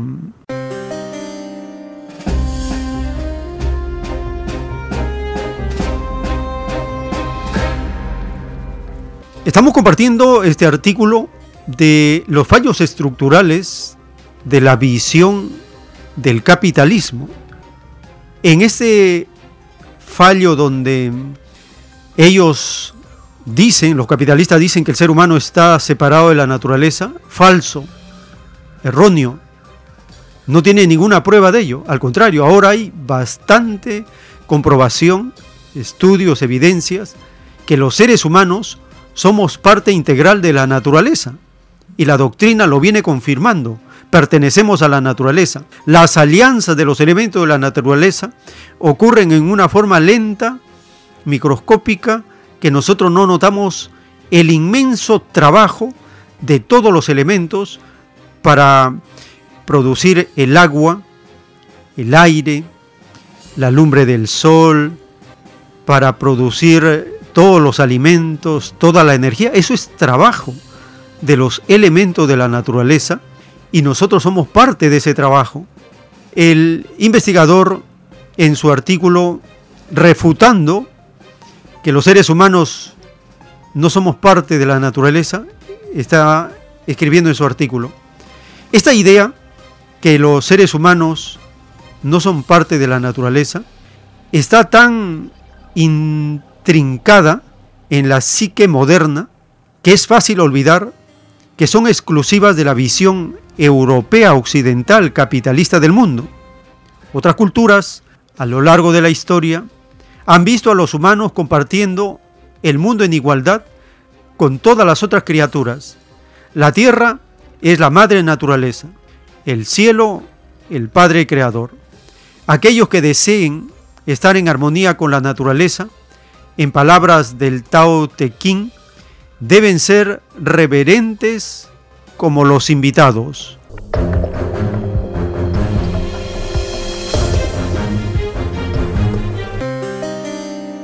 Los hallazgos de la biología moderna y de la neurociencia validan el conocimiento implícito de las tradiciones tempranas. Los humanos son de hecho organismos mentales, corporales, integrados, que contienen en su interior ecosistemas y que igualmente participan en los más amplios ecosistemas de la naturaleza. Cuando destruimos la complejidad del mundo natural, minamos el bienestar de todos los organismos, incluido el nuestro propio. En las profundas palabras de un eslogan de la COP21 de París, decía esta banderola, no defendemos la naturaleza, somos naturaleza que se defiende a sí misma. Interesante este eslogan porque demuestra un despertar de la conciencia colectiva de la humanidad frente al materialismo destructivo de los capitalistas que no consideran para nada a la naturaleza y es tan injusta, egoísta, antinatural su visión que prefieren estos demonios dar todo el dinero para salvar a los bancos que para salvar la vida de los seres vivientes, por ejemplo. En el siguiente segmento, Max Nick, el economista, el ecologista, nos habla que hay más dinero para salvar a los bancos y no para erradicar la pobreza.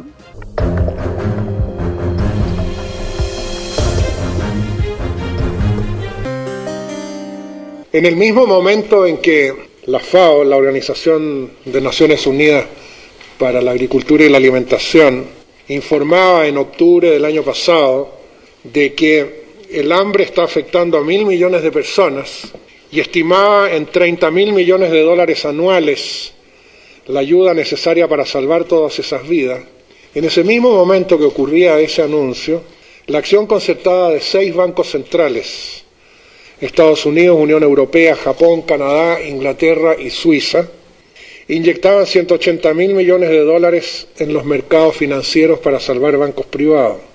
Y si ello fuera insuficiente, el Senado de Estados Unidos aprueba que se agreguen 700 mil millones más. Dos semanas más tarde se aprueban 850 mil millones más. Y así continúa y continúa hasta llegar a septiembre de este año, en que la estimación conservadora del paquete de rescate alcanza a 17 trillones de dólares, es decir, a 17 millones de millones. Bueno, frente a una situación como esta nos enfrentamos a dos alternativas, ser demagógicos o ser realistas. Si sostengo, por ejemplo, invocando la ley de la oferta y la demanda, de que en el mundo hay mucho más demanda por pan que por operaciones de cirugía estética y mucho más de alivio a la malaria que por vestidos de alta costura. Y si sugiero, por ejemplo, un referéndum que pregunte a los ciudadanos si prefieren destinar las reservas monetarias para salvar vidas o para salvar bancos, si planteo todo eso se me acusará sin duda de ser demagógico. Si por el contrario acepto que es más urgente, más necesario, más conveniente y más provechoso para todos impedir la quiebra de una aseguradora o de una institución bancaria, que dar de comer a millones de niños, socorrer las víctimas de un huracán o curar el dengue, en ese caso se dirá que soy realista. Ese es el mundo en que estamos, un mundo acostumbrado a que nunca hay suficiente para los que no tienen nada y siempre hay suficiente para los que lo tienen todo. No hay suficientes recursos, se nos ha dicho, para superar la pobreza, pero sobran los recursos para satisfacer necesidades superficiales. ¿Qué pasa si ustedes dividen esos 17 trillones de dólares por los 30 mil millones de dólares anuales que la FAO estima para superar el hambre en el mundo? Si hacen esa simple división, el resultado que obtendrán serán 600 años de un mundo sin hambre. ¿Dónde estaba esa plata? ¿Quién la tenía? Si siempre nos dijeron que no alcanzaba para resolver la pobreza. Y de repente, casi de la noche a la mañana, hay más de medio milenio de un mundo sin hambre y sin pobreza. Creo que difícilmente puede concebirse una realidad más obscena que esa, más repugnante. Incluso yo, que he sido, según él, revolucionario, yo rebelde, no que estaba opuesto a esto y no he creído en muchas esas cosas, yo, ni siquiera yo, nunca me imaginé ni remotamente que se podía llegar a estas magnitudes tan descomunales. Y esto evidentemente es la decepción más profunda que uno puede tener con quienes tienen influencia de dirigir el mundo en el cual estamos. Me repugna. El tiempo está cerca.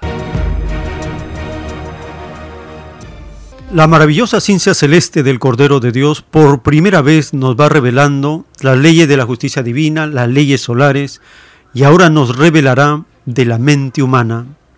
Dice el Divino Padre Eterno en los rollos del Cordero de Dios. La mente humana posee un fósforo resplandeciente. Es un sol en miniatura, en eterna expansión. En cada existencia vivida, la mente avanza o retrocede. Todo es relativo y subordinado al libre albedrío viviente. Todo depende del uso que haga el espíritu del espacio y tiempo pensante. Los espíritus no son máquinas, aunque la estructura y el funcionamiento físico lo parezca.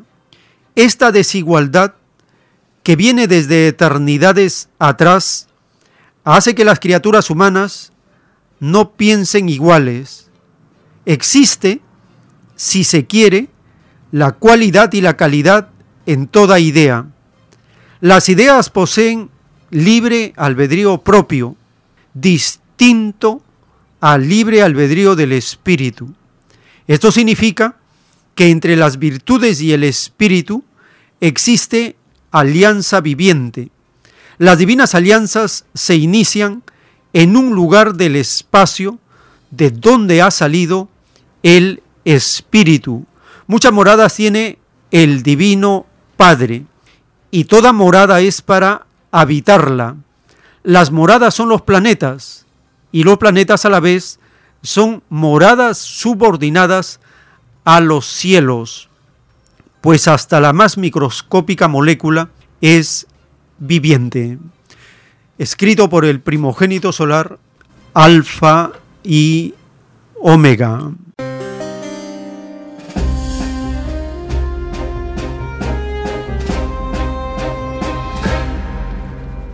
Dice el Divino Padre Eterno que el espíritu no es una máquina, aunque lo parezca. Este es el otro punto del el fallo estructural de los capitalistas. Ellos dicen, la naturaleza es una máquina. Junto a la separación de los humanos respecto a la naturaleza, otro mito cultural exclusivamente europeo proclama que la naturaleza es una máquina. Desde la revolución científica del siglo XVII, la visión de la naturaleza como una máquina compleja se ha extendido mundialmente, llevando a algunas de las más brillantes mentes de nuestro tiempo a perder de vista que esta frase es una metáfora y a creer erróneamente que la naturaleza es una máquina. Este es el otro fallo estructural publicado por Jeremy Lent en su artículo Los ocho fallos estructurales de la visión occidental del mundo.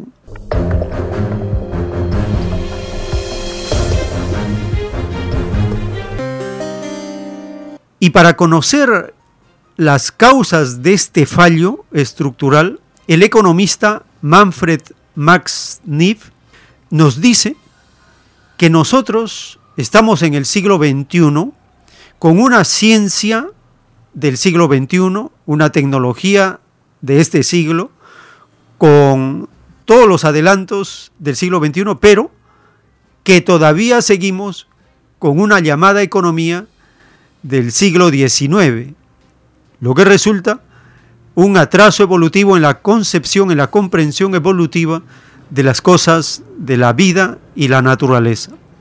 La naturaleza es una máquina, dicen falsamente los capitalistas, y la doctrina del Cordero de Dios también nos dice que nosotros no somos máquinas frías de producción, que la naturaleza no es tampoco una máquina fría de producción, es un ser viviente, es una criatura de Dios, es un elemento es una creación de Dios como parte del todo del universo infinito, que es uno solo. El todo sobre el todo es uno solo.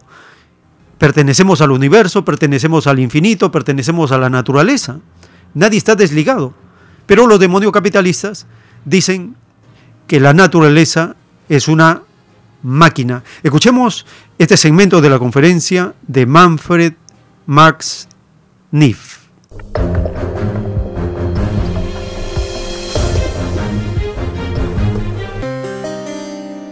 Pero el mundo en que estamos es el que conocemos. Y ese es el mundo dominado por un modelo económico que se ha arraigado con una fuerza absolutamente descomunal. El neoliberalismo, que es hijo de la economía neoclásica. Aquí cabe destacar algo que es realmente desconcertante, que estamos en el siglo XXI tratando de resolver problemas del siglo XXI que no tienen precedente, utilizando teorías económicas del siglo XIX como comentaba hoy día en la mañana en la clase, es algo muy curioso porque en este momento ya no tenemos la física del siglo XIX, ya no tenemos la biología del siglo XIX, no tenemos la antropología del siglo XIX, no tenemos la medicina del siglo XIX, pero la economía del siglo XIX sí, ahí se quedó trancada. Y de ese cementerio neoclásico surge el modelo neoliberal, al cual por cierto hay que reconocerle un mérito, que logró en tres décadas conquistar el mundo entero. Y eso, bueno, ¿cómo es posible?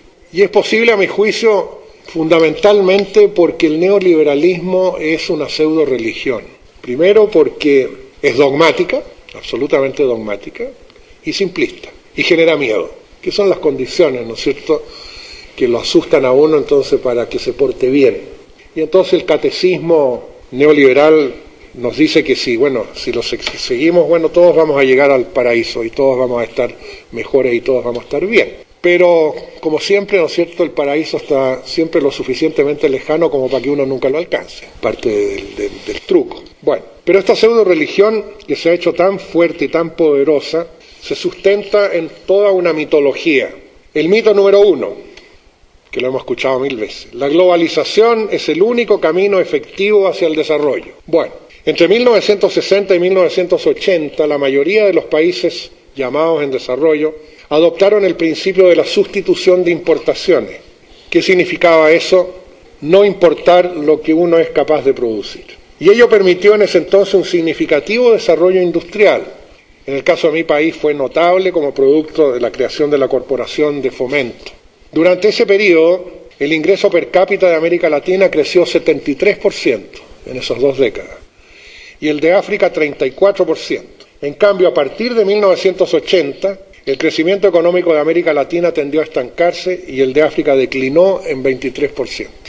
El periodo 80-2000 aniquila la sustitución de importaciones para reemplazarla por la desregulación, privatizaciones, eliminación de barreras comerciales internacionales y plena apertura a inversiones extranjeras. Una economía que mira hacia afuera en lugar de la anterior que miraba hacia adentro. Los resultados constatados indican que en el primer periodo, 60-80, los países más pobres del mundo tuvieron un crecimiento anual per cápita de 2%. En el segundo periodo, 80-2000, tuvieron una declinación anual de 0,5%. Frecuentemente se cita, sin embargo, a países como Corea del Sur y Taiwán, citados frecuentemente como ejemplos dignos de ser emulados. Sin embargo, lo que suele no decirse es que esos países lograron su desarrollo precisamente con barreras tarifarias, con propiedad estatal de los grandes bancos, con subsidios a la exportación, violación de patentes y propiedad intelectual, restricciones a los flujos de capital, incluyendo la inversión extranjera directa. Hoy sería absolutamente imposible para cualquier país replicar estas estrategias sin violar gravemente las disposiciones de la Organización Mundial de Comercio y del Fondo Monetario Internacional. O sea, la historia de Corea del Sur y Taiwán hoy día es absolutamente irrepetible, so pena de cometer gravísimas infracciones de acuerdo a los organismos internacionales. El tiempo está cerca.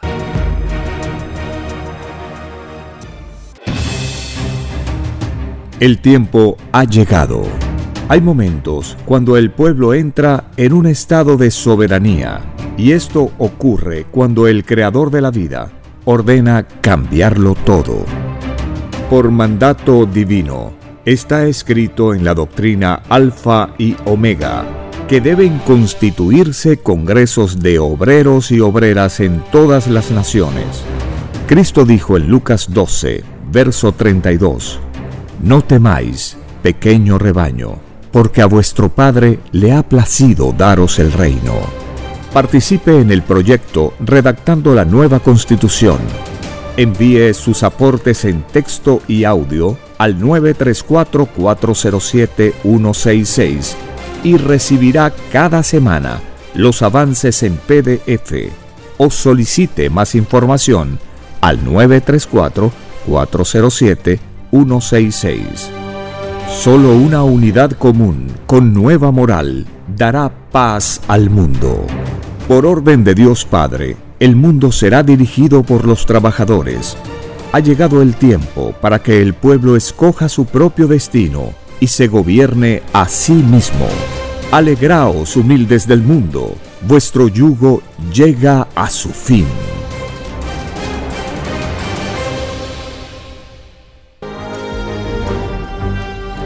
Una nueva doctrina con nueva moral, escrita por el primogénito solar, Alfa y Omega, se extiende por el mundo.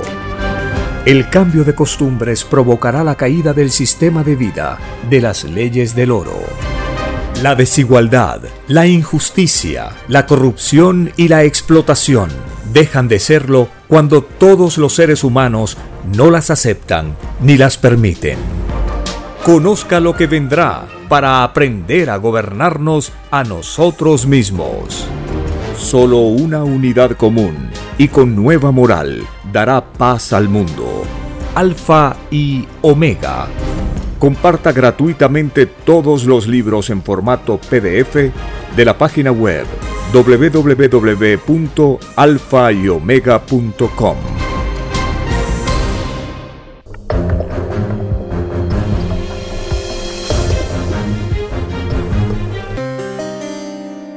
En el libro Origen del Magnetismo, que está publicado en la página web www.alfayomega.com, que puede ser descargado gratuitamente en formato PDF, el Divino Padre Eterno nos revela por primera vez del magnetismo viviente. El magnetismo es un fluido que se manifiesta en infinitas formas de creación, entre ellas la fuerza. Toda fuerza es un pedido de alianzas de moléculas que tienen por filosofía espacio y materia. Toda fuerza es espacio y toda materia fuerza. Toda fuerza se crea. La fuerza física de vuestro cuerpo es creada en el reino y la fuerza creada por vuestra inteligencia y que mueve vuestras máquinas es una fuerza dentro de la fuerza y ambas nacen del espíritu todo progreso salido de vuestra mente es una herencia que viene de arriba. Se pide ser el creador de tal o cual invento y se concede. Muchos fracasáis en vuestros intentos de crear. Eso es pedido de prueba en la frustración creadora. Pensar es fuerza mental y antes de toda fuerza está una idea mental lo microscópico provoca a lo grande. Vuestra mente, siendo pequeña, crea enormes máquinas. Toda fuerza así creada es una reencarnación o nacimiento de una idea a una dimensión material. Una máquina tendrá fuerza según su creador y el límite de las máquinas terrestres es efecto de una causa espiritual de la imperfección de la inteligencia y de la mortalidad de la criatura. Materia y espíritu se alternan el poder creador, mas ambos son iguales ante Dios y llegan tarde o temprano a una misma evolución, dictado por el Divino Padre Eterno, escrito por el primogénito solar, Alfa y Omega.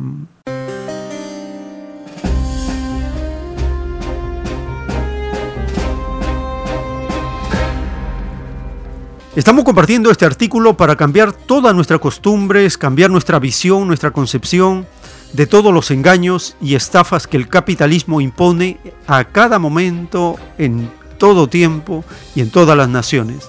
El capitalismo falsamente dice que la naturaleza es una máquina.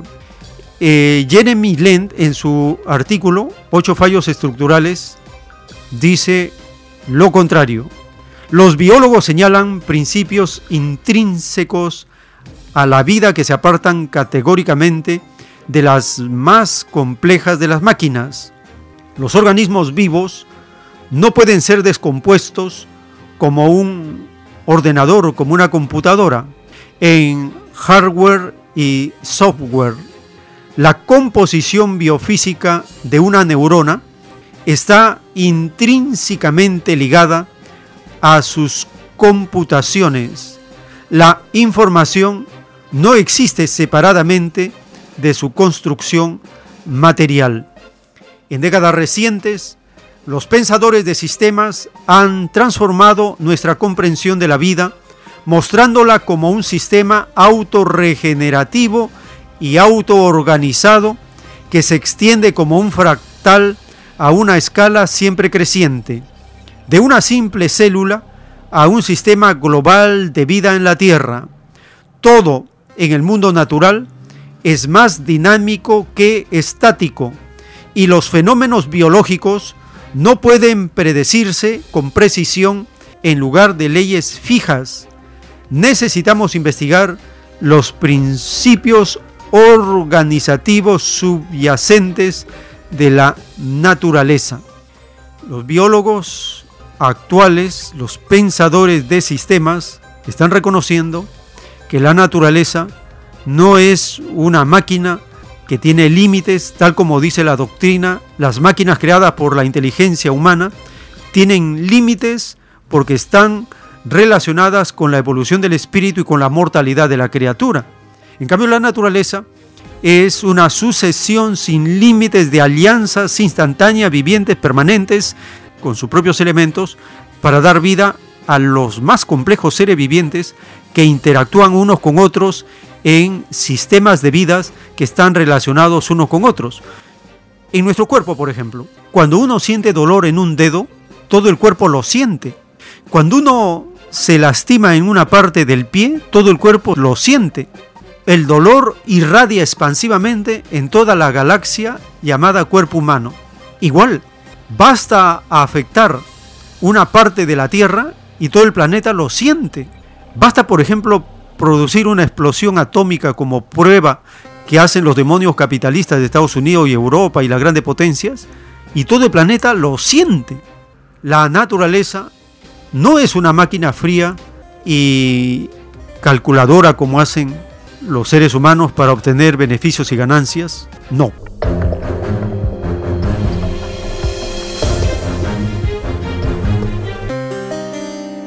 Estamos compartiendo los aportes del economista Manfred Max en relación con este artículo de Jeremy Len para comprender mejor en algunos detalles lo que la doctrina del Cordero de Dios en ley universal nos está diciendo.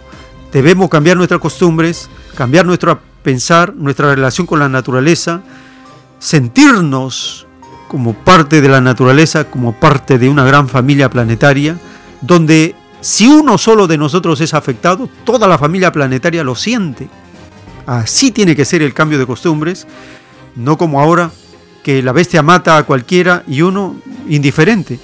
Esa extraña costumbre que nos han convertido en máquinas frías de producción, tenemos que cambiarlo. No somos máquinas frías de producción. Estamos entonces conociendo los mitos o falsedades del capitalismo. En este siguiente segmento, el economista nos habla del segundo y tercer mito del neoliberalismo, para ir conociendo en detalle todas las falsedades de los capitalistas y desenmascararlos abiertamente, públicamente, en todo momento. Si en una familia surge una idea que incluya una costumbre errónea del capitalismo en su pensar, en su acción, debemos explicarle con conocimiento con fundamento, como lo estamos haciendo en la Biblia, la doctrina del Cordero de Dios, con estos economistas ecologistas que le dan la contra a los neoliberales. Manfred Max Nip nos habla del segundo y tercer mito del neoliberalismo.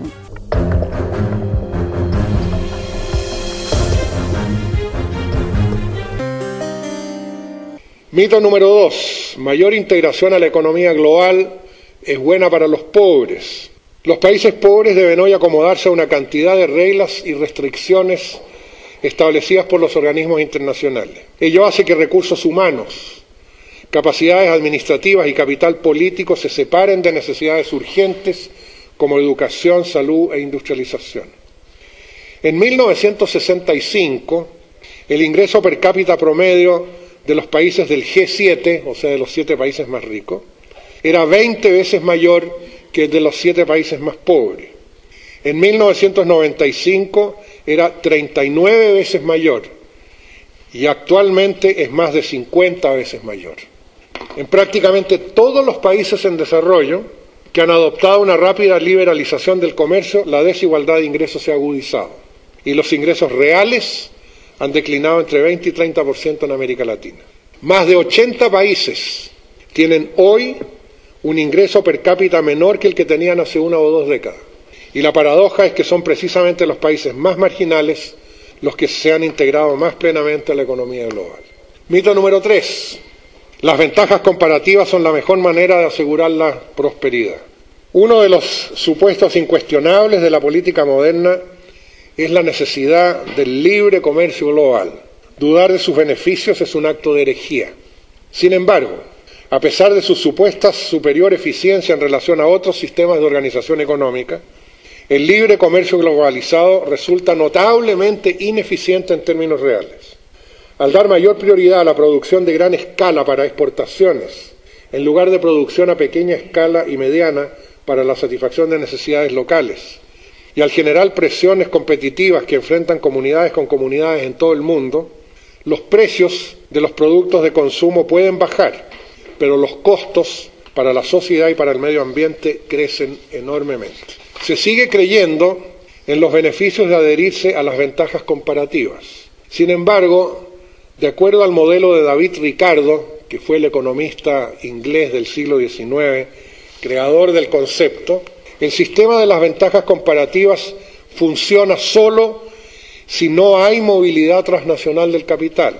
Internamente el país, el capital busca el nicho más adecuado que le dé la ventaja comparativa. Y de ese modo, en el modelo clásico que generó en aquellos años David Ricardo, él demostraba cómo si Inglaterra se especializaba en textiles y Portugal en vinos y oportos, ambos tenían ventajas comparativas para intercambiarlo pero eso significaba que el capital inglés buscaba su nicho en Inglaterra y el capital portugués buscaba su nicho en Portugal.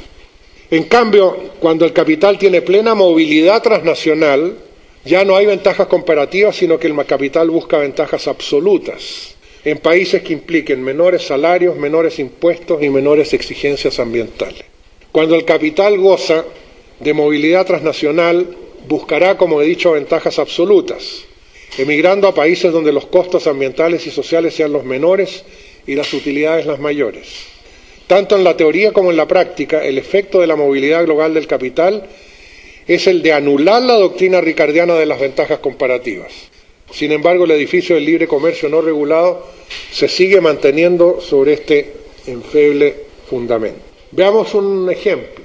Una corporación como Nike o Nike, fabricantes de calzado, para permanecer competitiva precisa reducir sus estándares. Por lo tanto, desde Estados Unidos emigra a Indonesia, donde a través de subcontratistas los zapatos son hechos por muchachitas que reciben un salario de 10 a 15 centavos de dólar la hora. La mayor parte del outsourcing productivo tiene lugar en Indonesia, donde un par de esos niques que se venden en Estados Unidos entre 73 y 135 dólares se producen a un costo de 5 dólares 60 por estas niñas jovencitas que reciben 10 centavos de dólar la hora. Las trabajadoras se alojan en barracas, no hay sindicatos y en caso de alguna huelga suelen llamar a los militares para que controlen la situación. Michael Jordan, el famoso campeón de básquetbol tan admirado por muchos, le pagaron 20 millones de dólares por sacarse una fotografía con unas zapatillas Nike. Esos 20 millones de dólares que le pagaron a Michael Jordan por esa fotografía sobrepasó la planilla anual de sueldos de todas las fábricas de Nike en Indonesia, de un año, con 75 mil empleados. El tiempo está cerca. Dice el Divino Padre Eterno en los rollos telepáticos del Cordero de Dios. El llorar y crujir de dientes en la humanidad entera se deberá al abandono del estudio de mis divinas escrituras, lo que se tradujo a que la criatura humana viviera una vida de filosofía ilusoria. El tiempo dedicado al dinero es tiempo perdido. Todos aspiran a ser ricos, en el menor tiempo y lo más cómodo posible. Esta atracción espiritual hacia lo pasajero será el mayor dolor moral de la humanidad.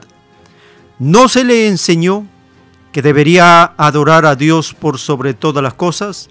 Eso incluye también el modo de vida, pues el modo de vida de los hijos terrestres hace que se olvide del supremo mandamiento, Ciertamente que ningún ingrato entrará al reino de los cielos, y la humanidad terrestre ha caído en ingratitud, empezando por sus gobernantes. Ninguno ordena que todo humilde sea el primero, al contrario, hacen las leyes sin tomar en cuenta mis divinas escrituras. Escrito está que los humildes son los primeros en el reino de los cielos, dictado por el Divino Padre Eterno, escrito por el primogénito solar, Alfa y Omega.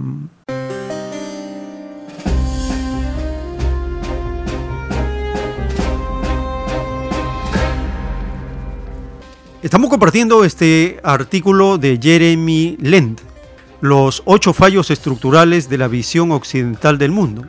En el fallo número 5 dice, el Producto Bruto Interno es una buena medida de prosperidad.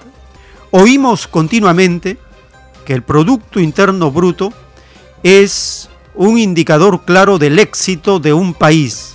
Sin embargo, lo que en realidad mide el PIB es la velocidad a la que transformamos la naturaleza y las actividades humanas en economía monetaria, sin considerar si esa transformación es beneficiosa o nociva.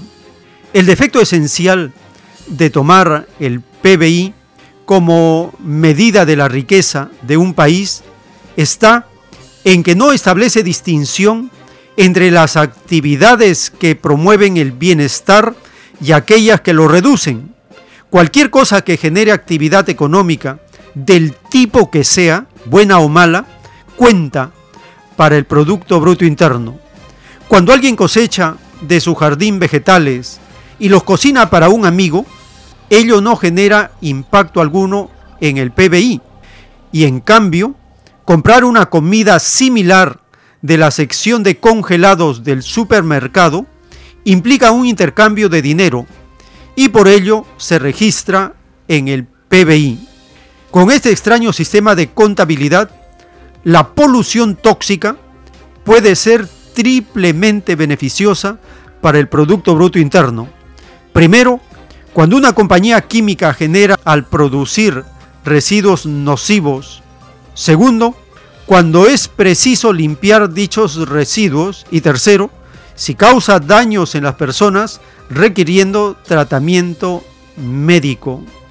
Esta medida no solamente es anómala, sino peligrosa para el futuro de la humanidad, porque sus métricas tienen un impacto profundo en lo que la sociedad intenta conseguir.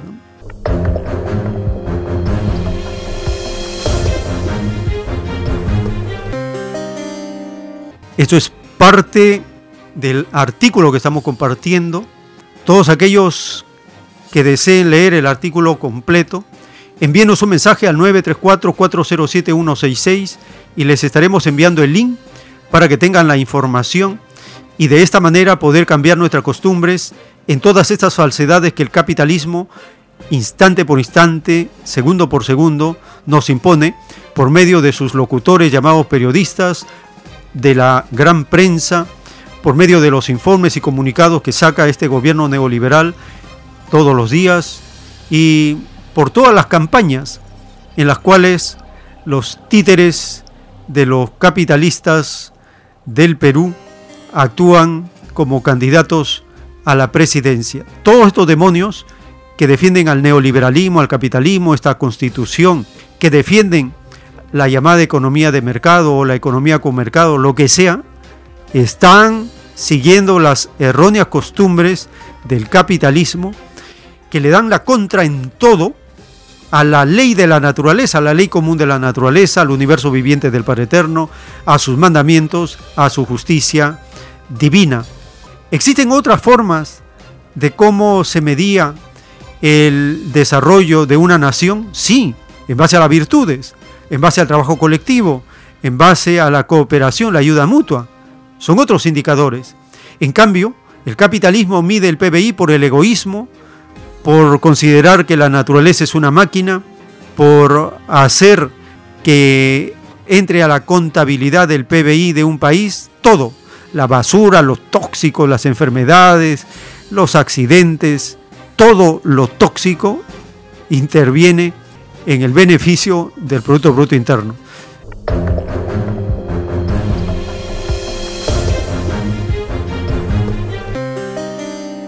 Sobre esto y mucho más estaremos en la siguiente hora compartiendo, porque gracias al Divino Padre, que nos envía su maravillosa revelación y su justicia para conocer lo más profundo, lo que nunca sabíamos, por primera vez nos enteramos de la justicia divina, de las leyes solares, del universo viviente de Dios, del magnetismo universal, todo aquello que nos sirve para comprender mejor y que nuestra lucha contra el capitalismo sea más contundente está en la Sagrada Escritura, los mandamientos y la doctrina del Cordero de Dios y los aportes de estos científicos sociales dedicados al campo del socialismo, de la comunidad, de la ecología, de la defensa de los derechos de la madre naturaleza y de los seres vivientes. Por la gracia del Divino Padre, en unos momentos continuaremos.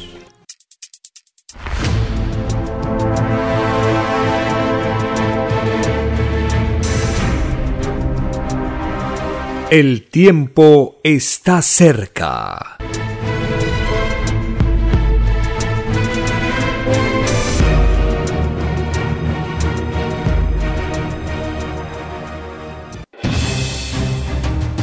El tiempo ha llegado. Hay momentos cuando el pueblo entra en un estado de soberanía y esto ocurre cuando el creador de la vida ordena cambiarlo todo por mandato divino. Está escrito en la doctrina Alfa y Omega que deben constituirse congresos de obreros y obreras en todas las naciones. Cristo dijo en Lucas 12, verso 32, No temáis, pequeño rebaño, porque a vuestro Padre le ha placido daros el reino. Participe en el proyecto redactando la nueva constitución Envíe sus aportes en texto y audio al 934-407-166 y recibirá cada semana los avances en PDF o solicite más información al 934-407-166.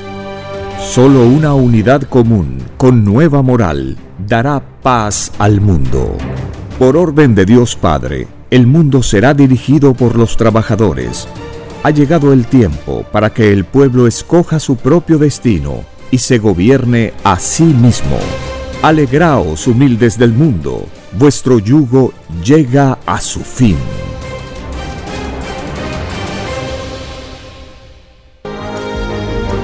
Lea la maravillosa ciencia celeste y conozca su propio origen galáctico y su destino. Alfa y Omega. Todos los enigmas de la prueba de la vida se revelarán. He aquí que al extenderse la nueva revelación, se irá desmoronando la falsa historia de este mundo. La tercera doctrina es una colosal escritura telepática, realizada en miles de planos o rollos, dictada por el Padre Eterno, al primogénito solar Alfa y Omega. Conozca la nueva biblioteca digital y descargue gratis los libros electrónicos del sitio www.alfayomega.com. Lea la nueva revelación que une la fe ilustrada con las leyes sociales y el cosmos infinito. Es Radio Cielo. Una nueva era de la radio en el Perú. Programación de avanzada para todos. Es Radio Cielo.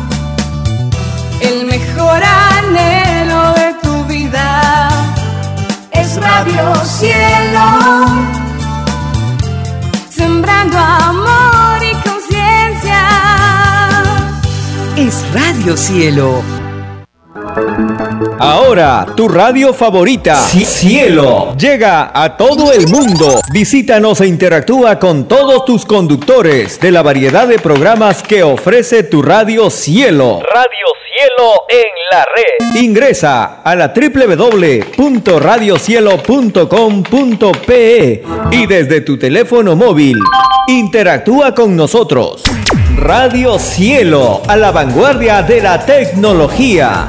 Te- te- tecnología. Ci- Cielo.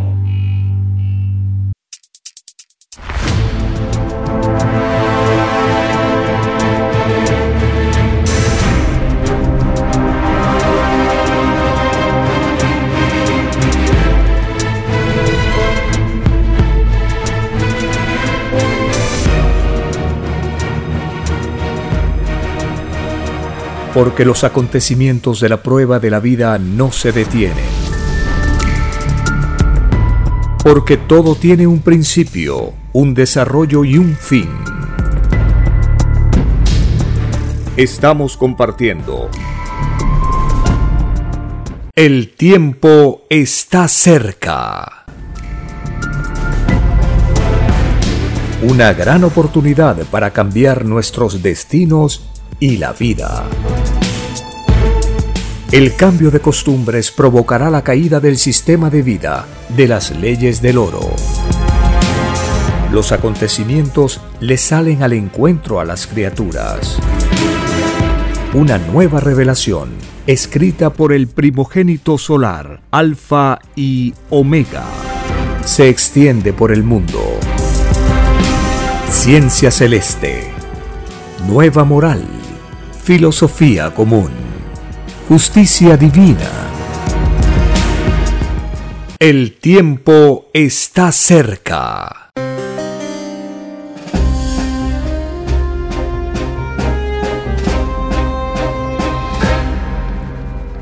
Gracias al divino creador de todas las cosas, estamos compartiendo estas revelaciones, estas buenas nuevas de la ciencia celeste, las sagradas escrituras y las leyes sociales. En un plano de la divina revelación, el divino creador del universo nos anuncia acerca de las extrañas filosofías que vivimos, los llamados regalones del mundo, los que pidieron tenerlo todo, son los espíritus más atrasados del mundo, no avanzan en sus trinidades, sus virtudes están como paralizadas, están prisioneras a una sola filosofía, a la filosofía del bienestar, pariente de la ciencia del bien. Todo bienestar disfrutado en la tierra, nada vale en el reino, son recompensas del mundo y las más de las veces violan la divina moral de mis divinos mandamientos. los pesares de un regalón dará lugar a una lectura inmortal. Así nacen las historias galácticas que se transmiten de mundo en mundo. La Tierra conoce muchas historias surgidas en otras moradas planetarias. Toda historia es viviente. Las ideas siendo microscópicas son las creadoras materiales y espirituales de todos los mundos, escrito por el primogénito solar, Alfa y Omega.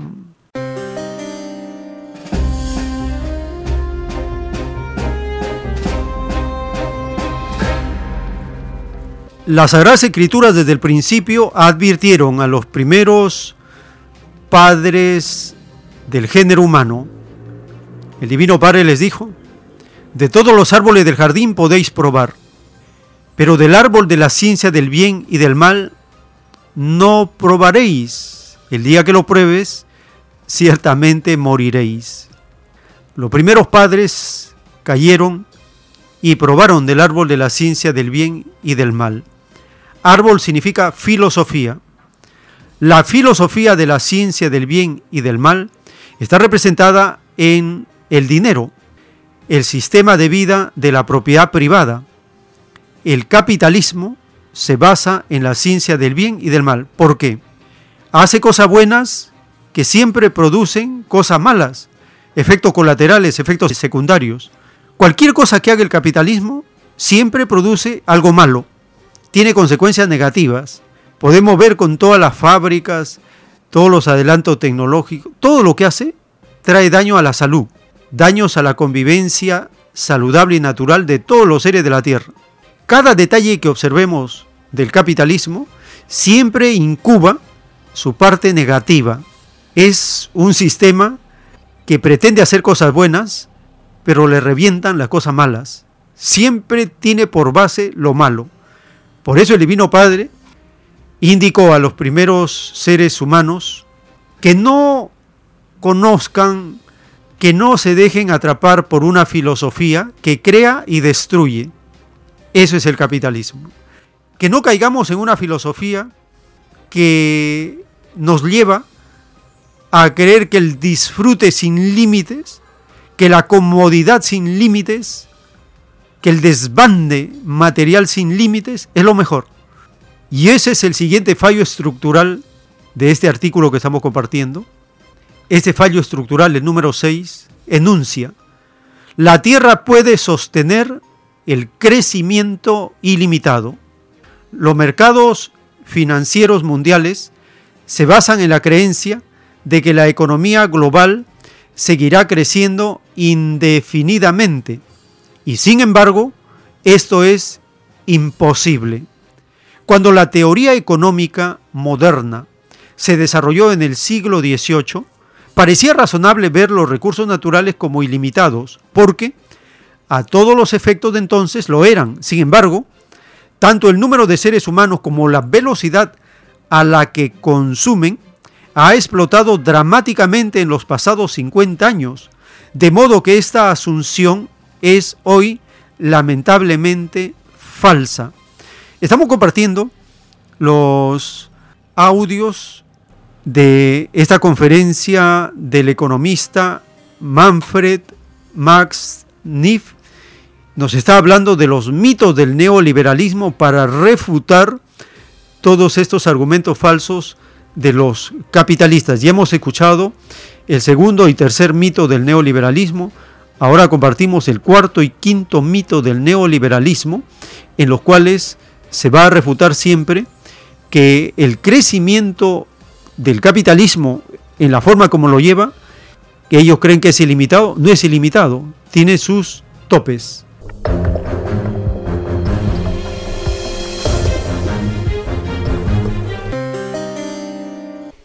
Mito número 4.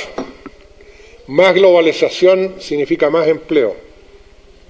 De acuerdo a la OIT, la Organización Internacional del Trabajo de Naciones Unidas, a comienzos del 2000 había 150 millones de desempleados en el mundo y mil millones de subempleados.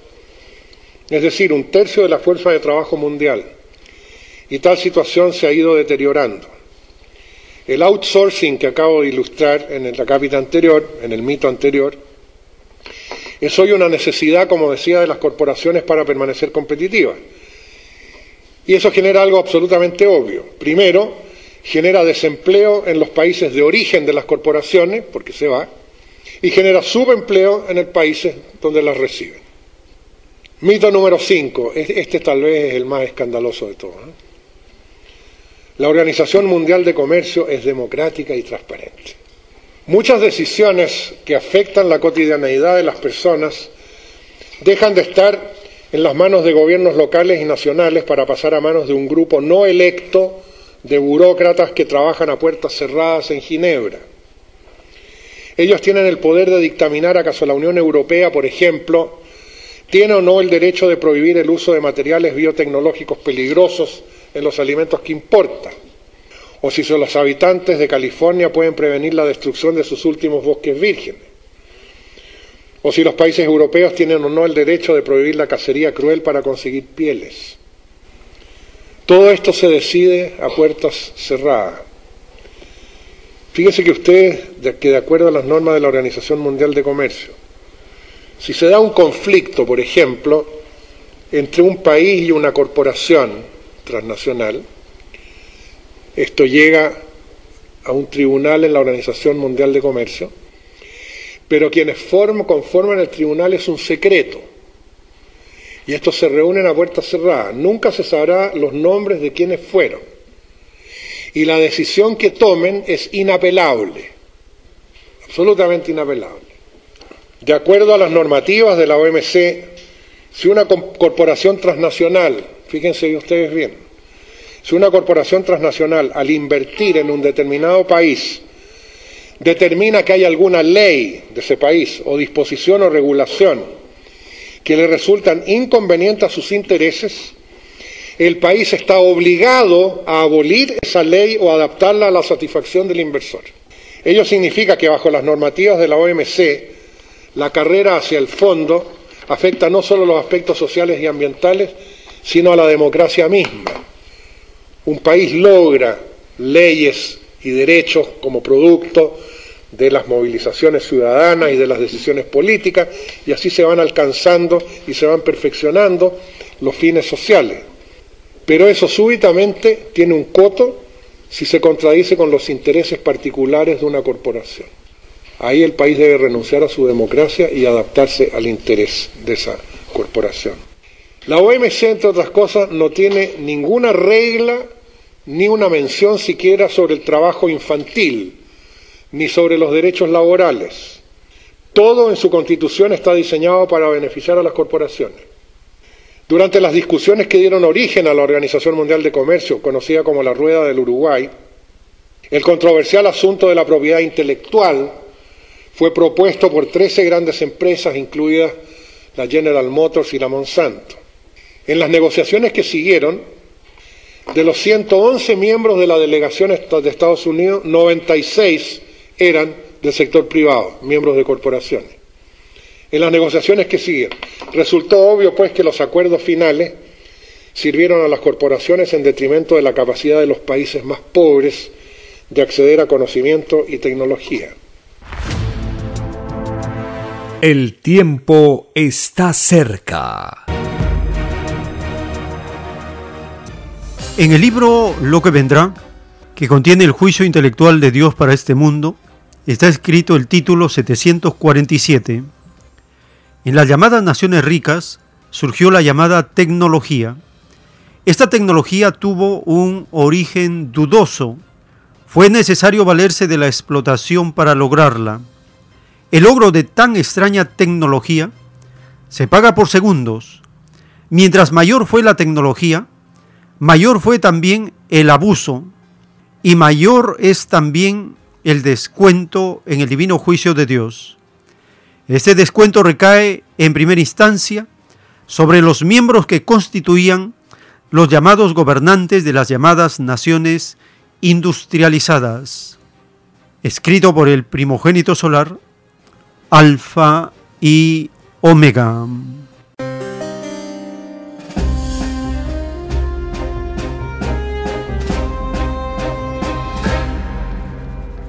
En el siguiente fallo estructural, el número 7, Jeremy Lin enuncia la tecnología es la solución, dicen los capitalistas.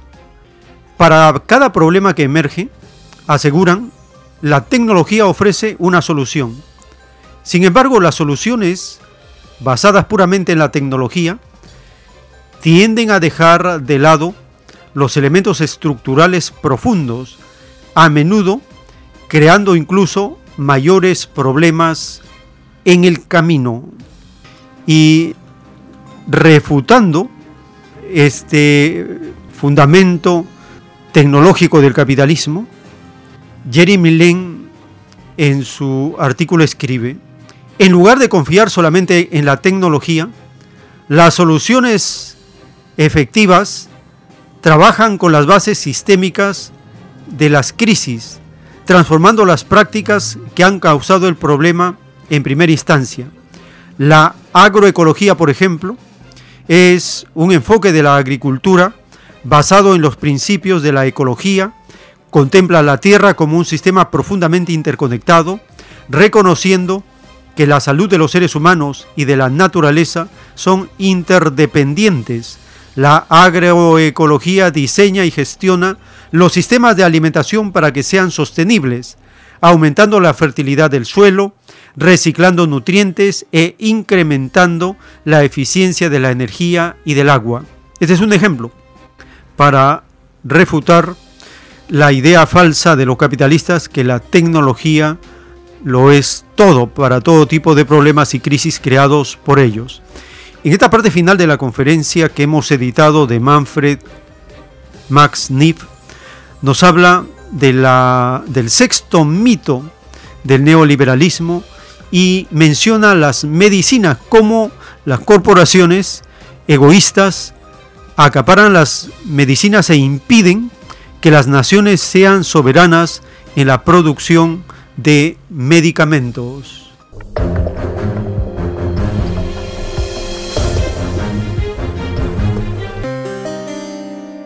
Un caso particularmente dramático es el de que los países pobres están prohibidos, específicamente prohibidos, de producir sus propios productos farmacéuticos genéricos y están obligados a comprarlos de las transnacionales farmacéuticas a precios muchísimo más elevados. Las consecuencias han sido especialmente dramáticas en el caso de África, donde los precios corporativos para el tratamiento del VIH están muy por encima del poder adquisitivo de la población afectada. Y África tiene todas las posibilidades para producir esos bienes genéricos, pero está absolutamente prohibida de hacerlo. En resumen, habría que reconocer que la OMC, a la OMC no por lo que se dice que es, sino que por lo que realmente es. ¿Y qué es lo que es? Una institución cuyo propósito fundamental es lograr que sean las corporaciones las que gobiernen el mundo. Y eso, de hecho, ya está ocurriendo. Nosotros seguimos imaginándonos y hablamos del comercio entre España y las Filipinas, ¿no es cierto? El comercio de Chile con México. Y así se contabiliza, ¿no es cierto? Chile exportó tanto, México importó tanto, ¿no es cierto? Bueno, lo divertido que ya no es ni Chile ni es México, sino que es tal corporación que está en Chile con tal corporación que está en México. Y es tal corporación que está en España con tal corporación que está en las Filipinas. Y esa contabilidad que es de corporaciones, bueno, la montamos como contabilidad nacional, pero es totalmente falso. Mito número 6. La globalización es inevitable. Renato Ruggiero, ex director general de la Organización Mundial de Comercio, manifestaba lo siguiente, miren que es lindo esto, ¿eh? cita textual, tratar de detener la globalización es equivalente a tratar de detener la rotación de la Tierra. Sencillito. Bill Clinton manifestaba que la globalización no es una opción política, es un hecho. Tony Blair la identificaba como irreversible e irresistible, es casi erótico ya. Y Margaret Thatcher inmortalizó su frase, no existe alternativa. There is no alternative. Esa frase hoy día le dicen Tina. There is no alternative. Bueno, todas esas afirmaciones son una clara evidencia del grado de fundamentalismo que caracteriza a los defensores del sistema y así el modelo alcanza, como dije antes, un viso de pseudo religión. Bueno, pero las alternativas son ciertamente posibles, puesto que el, el modelo dominante ha sido producto de la renuncia sistemática de parte de la mayoría de los países a sus derechos de controlar los procesos económicos en beneficio propio. Desde luego que cualquier proceso que se origine en decisiones políticas es reversible. No se trata de escoger entre las reglas de la actual economía internacional por una parte y un supuesto caos de ausencia de reglas por la otra. El cambio fundamental radica básicamente en relocalizar la economía más hacia planos locales y a diseñar nuevas reglas que acerquen el consumo al mercado, lo que yo llamo una economía a escala humana. Y en ese sentido, algunas de las nuevas reglas podrían ser reglas como las siguientes. Una mayor localización monetaria, de manera que los excedentes fluyan y permanezcan lo más posible en su lugar de origen. Puede demostrarse con un modelo económico, matemático, que si el dinero circula a lo menos cinco veces en su lugar de origen, genera un pequeño boom económico. Sin embargo, el mecanismo funciona hoy día que cualquier excedente que se genera en la periferia rápidamente es succionado hacia el centro. Producir local y regionalmente todo lo que sea posible a fin de acercar el consumo al mercado. Eso es fundamental si nos interesa la, la, sustentabilidad, por cuanto dentro de la economía global una de las cosas que más impacto produce negativo en el proceso climático son precisamente los transportes de gigantescas distancias. El tiempo está cerca. El Divino Padre Eterno en los rollos del Cordero de Dios nos revela, las pruebas son pruebas y vuestro Divino Padre las respeta. Ellas son tan vivientes como vuestros espíritus, y las consecuencias salidas de cada prueba individual también son vivientes. Cada acto hecho en la vida es eterno. Nada se acaba, todo se transforma, porque pertenecéis al universo expansivo pensante. Y en este universo todo es posible, todo existe. Basta pensarlo y existe por toda eternidad. Lo de arriba es igual a lo de abajo. Lo desconocido es relativo, pasajero y eterno. A este mismo universo pertenecen las naves plateadas y lo que vosotros llamáis platillos voladores son los mismos y según la forma que les dais en vuestra mente, esta forma se materializa en el infinito, escrito por el primogénito solar, Alfa y Omega.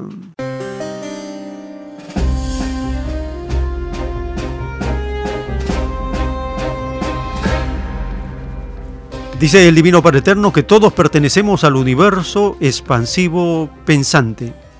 Y con esta revelación completamos este artículo de Jeremy Len, en los fallos estructurales. El número 8, él enuncia, según los capitalistas, el universo no tiene sentido.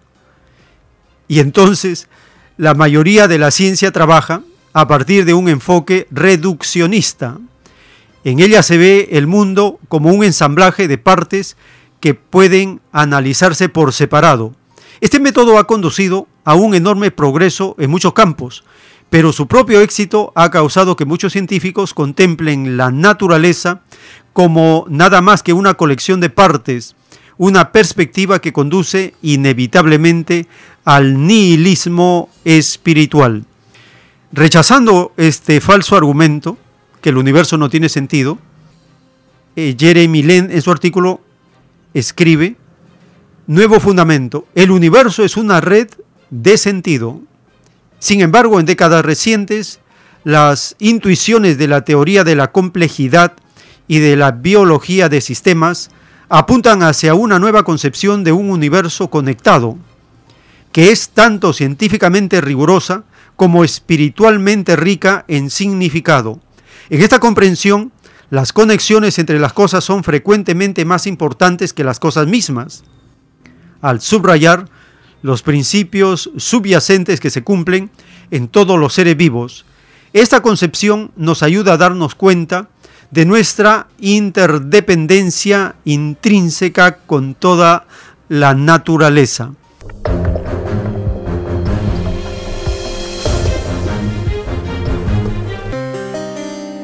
Esto es parte del artículo que estamos compartiendo.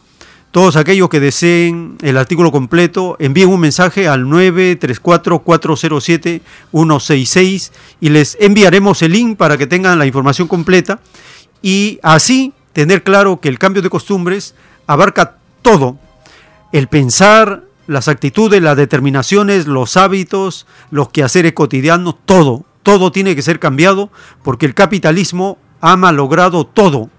Nos ha sacado de la realidad, ha falseado la verdad, ha falseado la realidad, ha desnaturalizado lo natural, ha corrompido las leyes mismas de la vida y es tiempo de cambiar, transformar, revolucionarlo todo.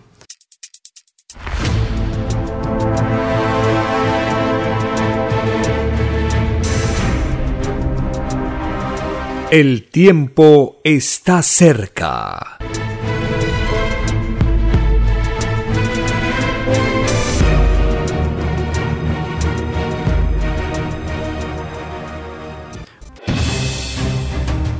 El tiempo ha llegado. Hay momentos cuando el pueblo entra en un estado de soberanía y esto ocurre cuando el creador de la vida ordena cambiarlo todo por mandato divino. Está escrito en la doctrina Alfa y Omega que deben constituirse congresos de obreros y obreras en todas las naciones. Cristo dijo en Lucas 12, verso 32, No temáis, pequeño rebaño, porque a vuestro Padre le ha placido daros el reino. Participe en el proyecto redactando la nueva constitución Envíe sus aportes en texto y audio al 934-407-166 y recibirá cada semana los avances en PDF o solicite más información al 934-407-166. Solo una unidad común con nueva moral dará paz al mundo. Por orden de Dios Padre, el mundo será dirigido por los trabajadores. Ha llegado el tiempo para que el pueblo escoja su propio destino y se gobierne a sí mismo. Alegraos, humildes del mundo, vuestro yugo llega a su fin.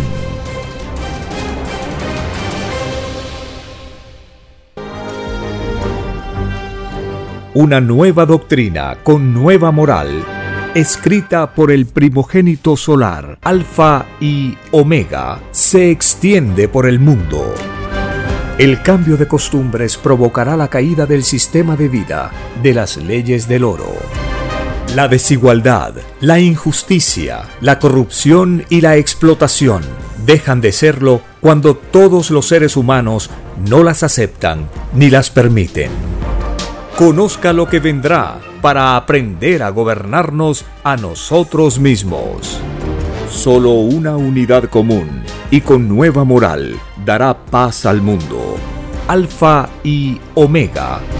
Comparta gratuitamente todos los libros en formato PDF de la página web www.alfayomega.com.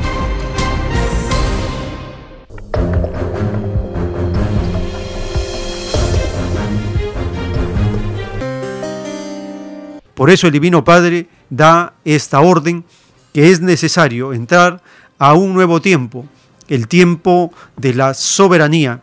Y este tiempo empieza cuando somos nosotros conscientes que debemos participar en todos los asuntos de la vida, empezando por tener una idea, un conocimiento, una información de la constitución, cómo debe ser una constitución que lleve los principios de los mandamientos, que lleven las virtudes, la justicia, el derecho.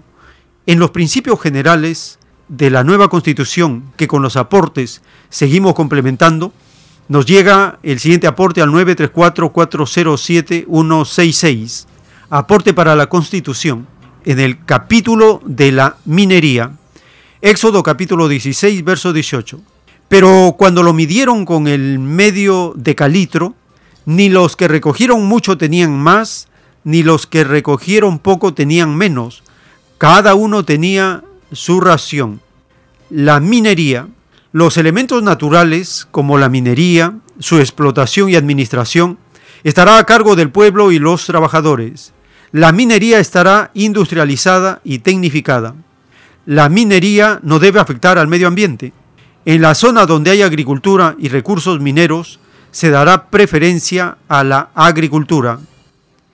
Otro aporte que nos llega al 934-407-166. El mundo será regido por los mismos que fueron explotados. El sistema de vida basado en las leyes del oro desaparecerá de este planeta, porque fue un sistema salido de hombres y no de Dios. Todo lo salido de hombres se vuelve polvo. Lo de Dios es eterno, florece de mundo en mundo. Escrito por Alfa y Omega.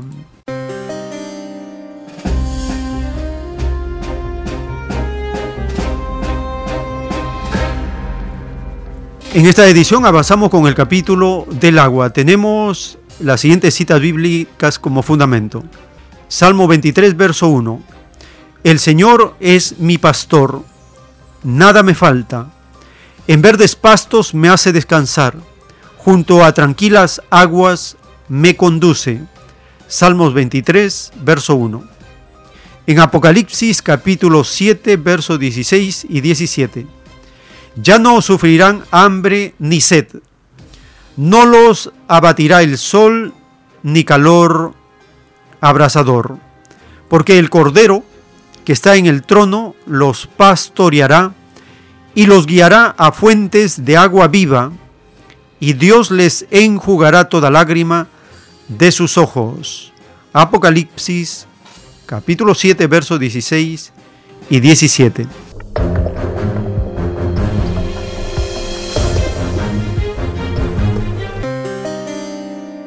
En el numeral 1 del artículo del tema del agua en la Constitución, en el proyecto de Constitución. Numeral 1.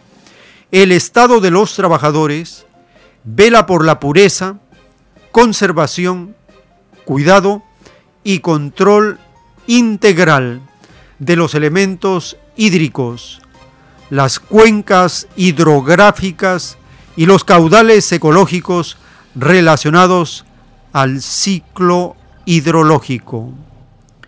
Se cuidará toda actividad que afecte la calidad y cantidad de agua y el equilibrio de los ecosistemas priorizando las fuentes y las zonas donde se recarga el agua. Numeral 2. La mantención de los ecosistemas y el consumo de los seres vivientes serán adecuados en el uso y beneficio del agua. Numeral 3. Cada comunidad a cargo de la gestión y control del agua será quien planifique y regule. Cada comunidad cooperará y se coordinará la gestión ambiental para garantizar el manejo del agua con un enfoque de ley común, unidad de los ecosistemas con todos los seres vivientes.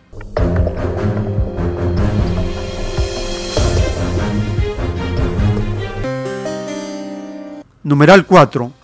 Todo ser viviente tiene derecho al agua y a la alimentación. Numeral 5. El Estado de los Trabajadores garantiza y gestiona y planifica con las comunidades el acceso al agua y al alcantarillado y constituyen derechos humanos. No son objeto de concesión ni privatización en ningún extremo, porque nada hay privado en la naturaleza. Numeral 6. Se extenderán los sistemas de riego, se cuidarán los elementos hídricos, las fuentes de agua y energía para el mejoramiento de las actividades agrícolas y energéticas. Numeral 7. el estado de los trabajadores, protege las aguas fósiles, glaciales, humedales subterráneas, medicinales, minerales y otras, y junto a las comunidades garantizan su conservación, restauración, protección, preservación, uso consciente y gestión holística. Las aguas no se transan ni se contaminan. Octavo, se declara a los llamados mercados del agua como una aberración porque convierte al agua en mercancía.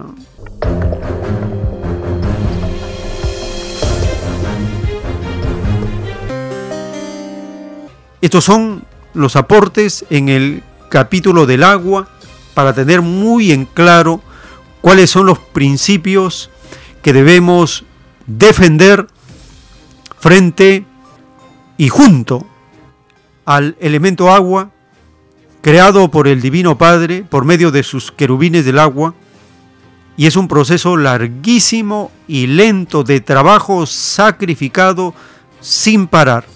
El Divino Padre nos ofrece agua pura, limpia, energética, reconstituyente, que uno podría tomarla de cualquier lugar, pero ahora es imposible, porque la llamada ciencia del bien y la tecnología del capitalismo todo lo ha contaminado. Porque estos demonios destructores de lo que ellos no han creado, echan sus vertientes y residuos tóxicos en la fuente de las aguas, en las cuencas, en las aguas subterráneas, en la tierra, en todo lugar. Es como vivir en un campo minado, donde uno tiene que tener mucho cuidado con lo que consume, con lo que bebe. El capitalismo es el virus más tóxico, más contaminante que existe. Es un peligro, es el peligro número uno para la vida, la salud, para la felicidad, para todo. Y solo el cambio de costumbres por orden de Dios acabará con este virus pernicioso llamado capitalismo. Así terminamos este bloque dedicado al tema del día de hoy, al avance de la Constitución,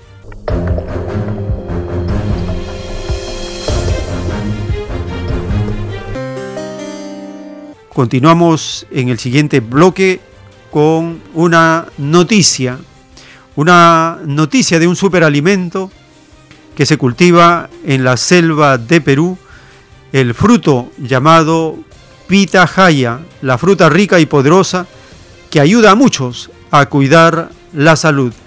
El canal de Andina de Noticias publica esta nota de uno de los muchos superalimentos que existen en el Perú.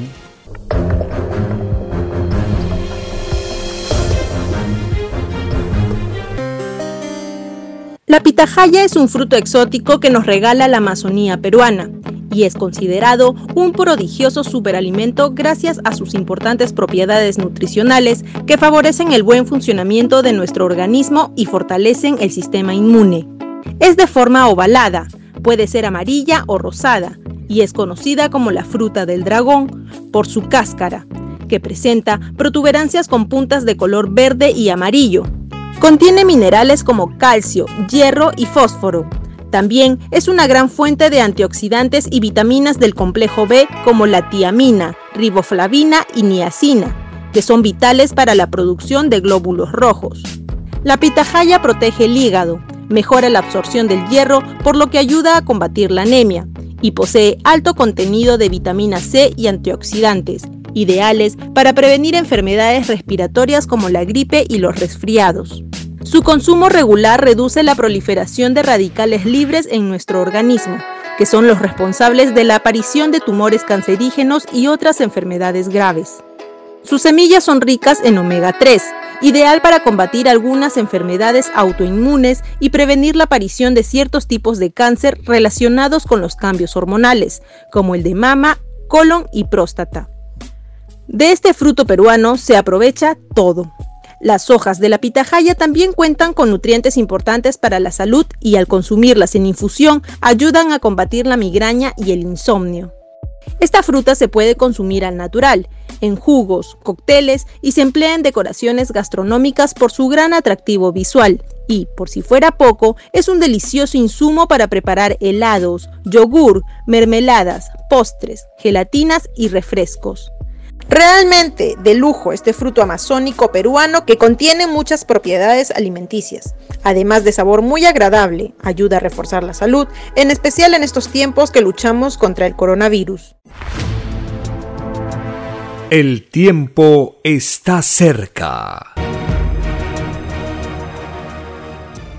En el libro Lo que vendrá están los títulos de los rollos del Cordero de Dios y es el juicio intelectual para esta humanidad.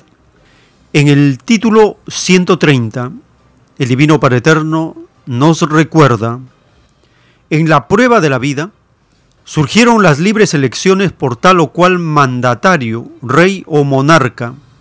Antes de elegirlos, cada elector tenía la obligación moral de averiguar y de exigir que el candidato debería saberse de memoria el divino Evangelio de Dios, porque a todos fue enseñado que lo de Dios estaba por sobre todas las cosas imaginables, por sobre todo puesto político. Los que no defendieron lo de Dios en la prueba de la vida, también a ellos no se les defenderá ni en el divino juicio, ni en el reino de los cielos. Esta es una de las causas por las que surgieron los tiranos del mundo.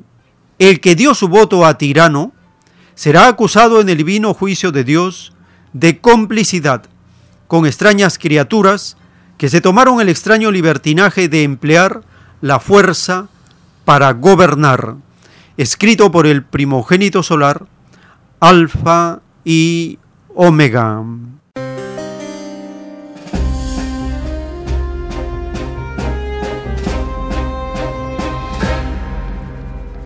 En el libro Lo que vendrá está escrito el título 192.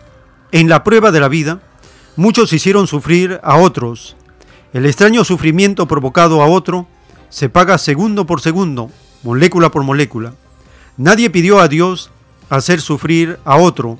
Es más fácil que entren al reino de los cielos los que a nadie hicieron sufrir, a que puedan entrar los que hicieron sufrir, escrito por el primogénito solar, Alfa y Omega.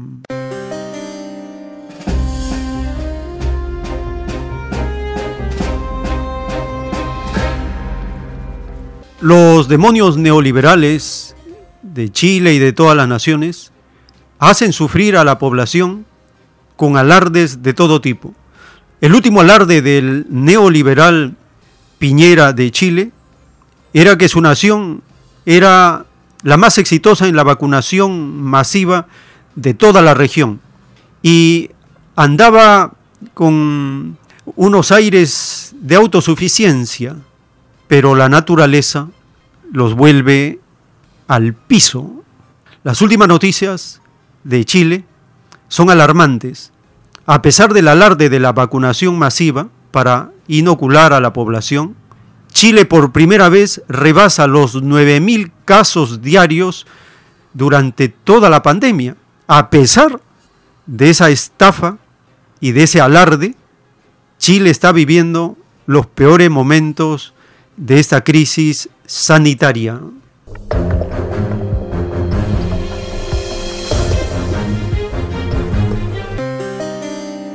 Chile superó la cifra de los 9.000 contagios diarios de COVID-19 por primera vez en toda la pandemia, al sumar en las últimas 24 horas 9.171 casos nuevos, al tiempo que contabilizó 129 muertes según informaron las autoridades sanitarias.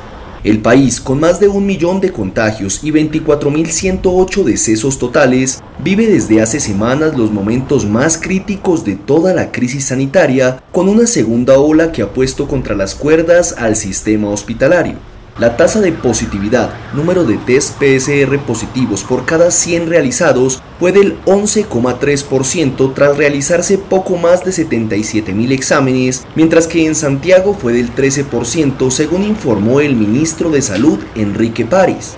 Desde hace semanas, el país tiene una ocupación de camas UCI por encima del 95% y este viernes se registró un nuevo máximo de pacientes ingresados en cuidados intensivos y solo existen 209 camas críticas libres en todo el país. Para frenar la propagación, el gobierno ha puesto en cuarentena a más del 83% de la población, incluida la capital por completo cerró las fronteras y los comercios no esenciales y aplazó las elecciones de este fin de semana para el 15 y 16 de mayo. El tiempo está cerca. La pregunta es cómo los países socialistas están teniendo un resultado muy eficaz contra esta crisis sanitaria. El más asombroso de todos es el caso de Vietnam, Vietnam socialista es el caso más exitoso. Le sigue también la China, Corea del Norte, Cuba, a pesar que Cuba está sintiendo el estrago sintiendo el rigor al estar cerca de un continente que está altamente infectado, como es América del Norte, América del Central. Pero los países socialistas demuestran una mejor respuesta frente a la emergencia sanitaria del capitalismo de Occidente.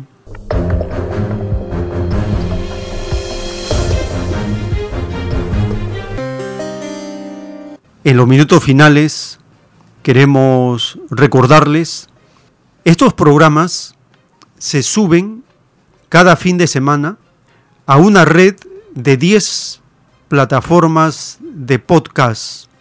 Las más conocidas son Spotify, Anchor, Google, Apple, Breaker, Radio Public.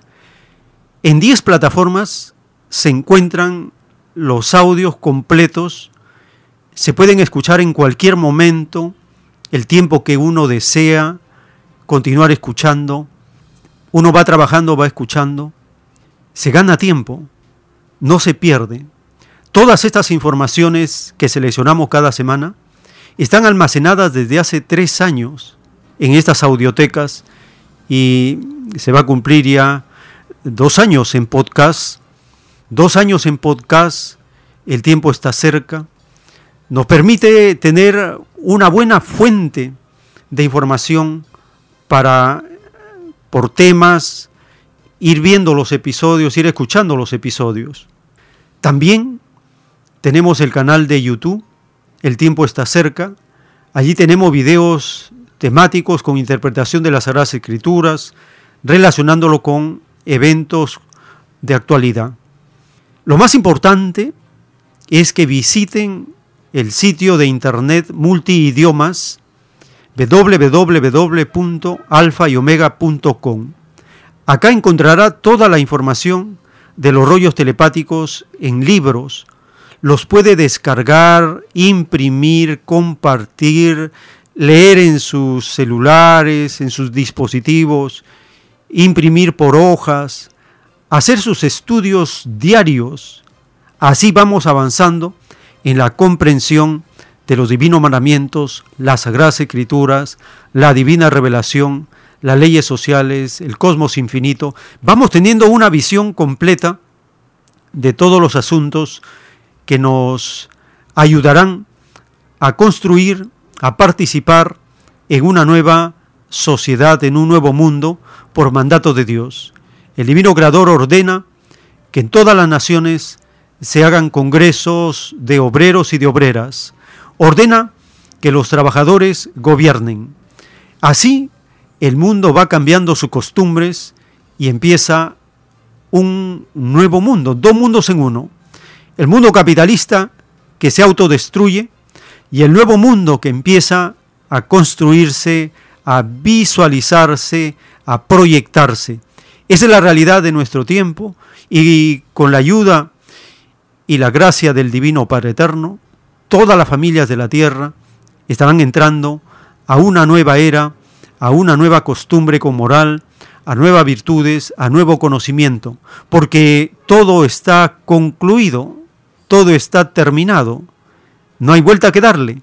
El capitalismo ya tiene su sentencia de autodestrucción, se está autodestruyendo. el mundo de los humildes está preparándose para asumir los gobiernos de las naciones. Todos los gobiernos del presente y los que vengan durarán poco tiempo, porque solo el gobierno de los trabajadores, por mandato de Dios, quedará en este mundo. Gracias a nuestro divino Creador, gracias a la familia que nos han acompañado en esta jornada informativa, y si el Divino Padre Eterno lo permite, hasta una nueva edición de El tiempo está cerca.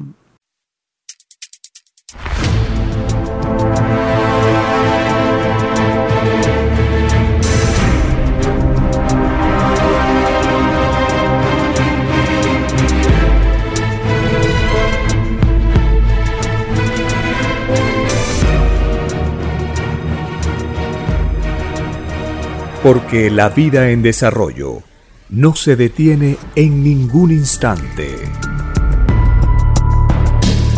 Porque el poder filosófico de las masas encuentra el hilo de la ley común de la naturaleza. La igualdad triunfa en la prueba de la vida.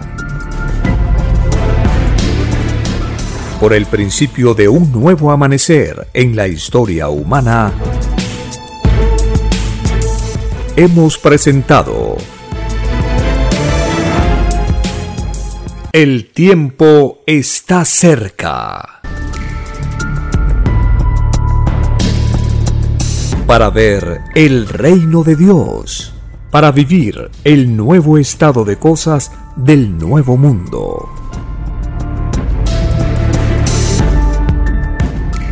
Visite www.alfayomega.com y descargue gratis todos los libros en PDF.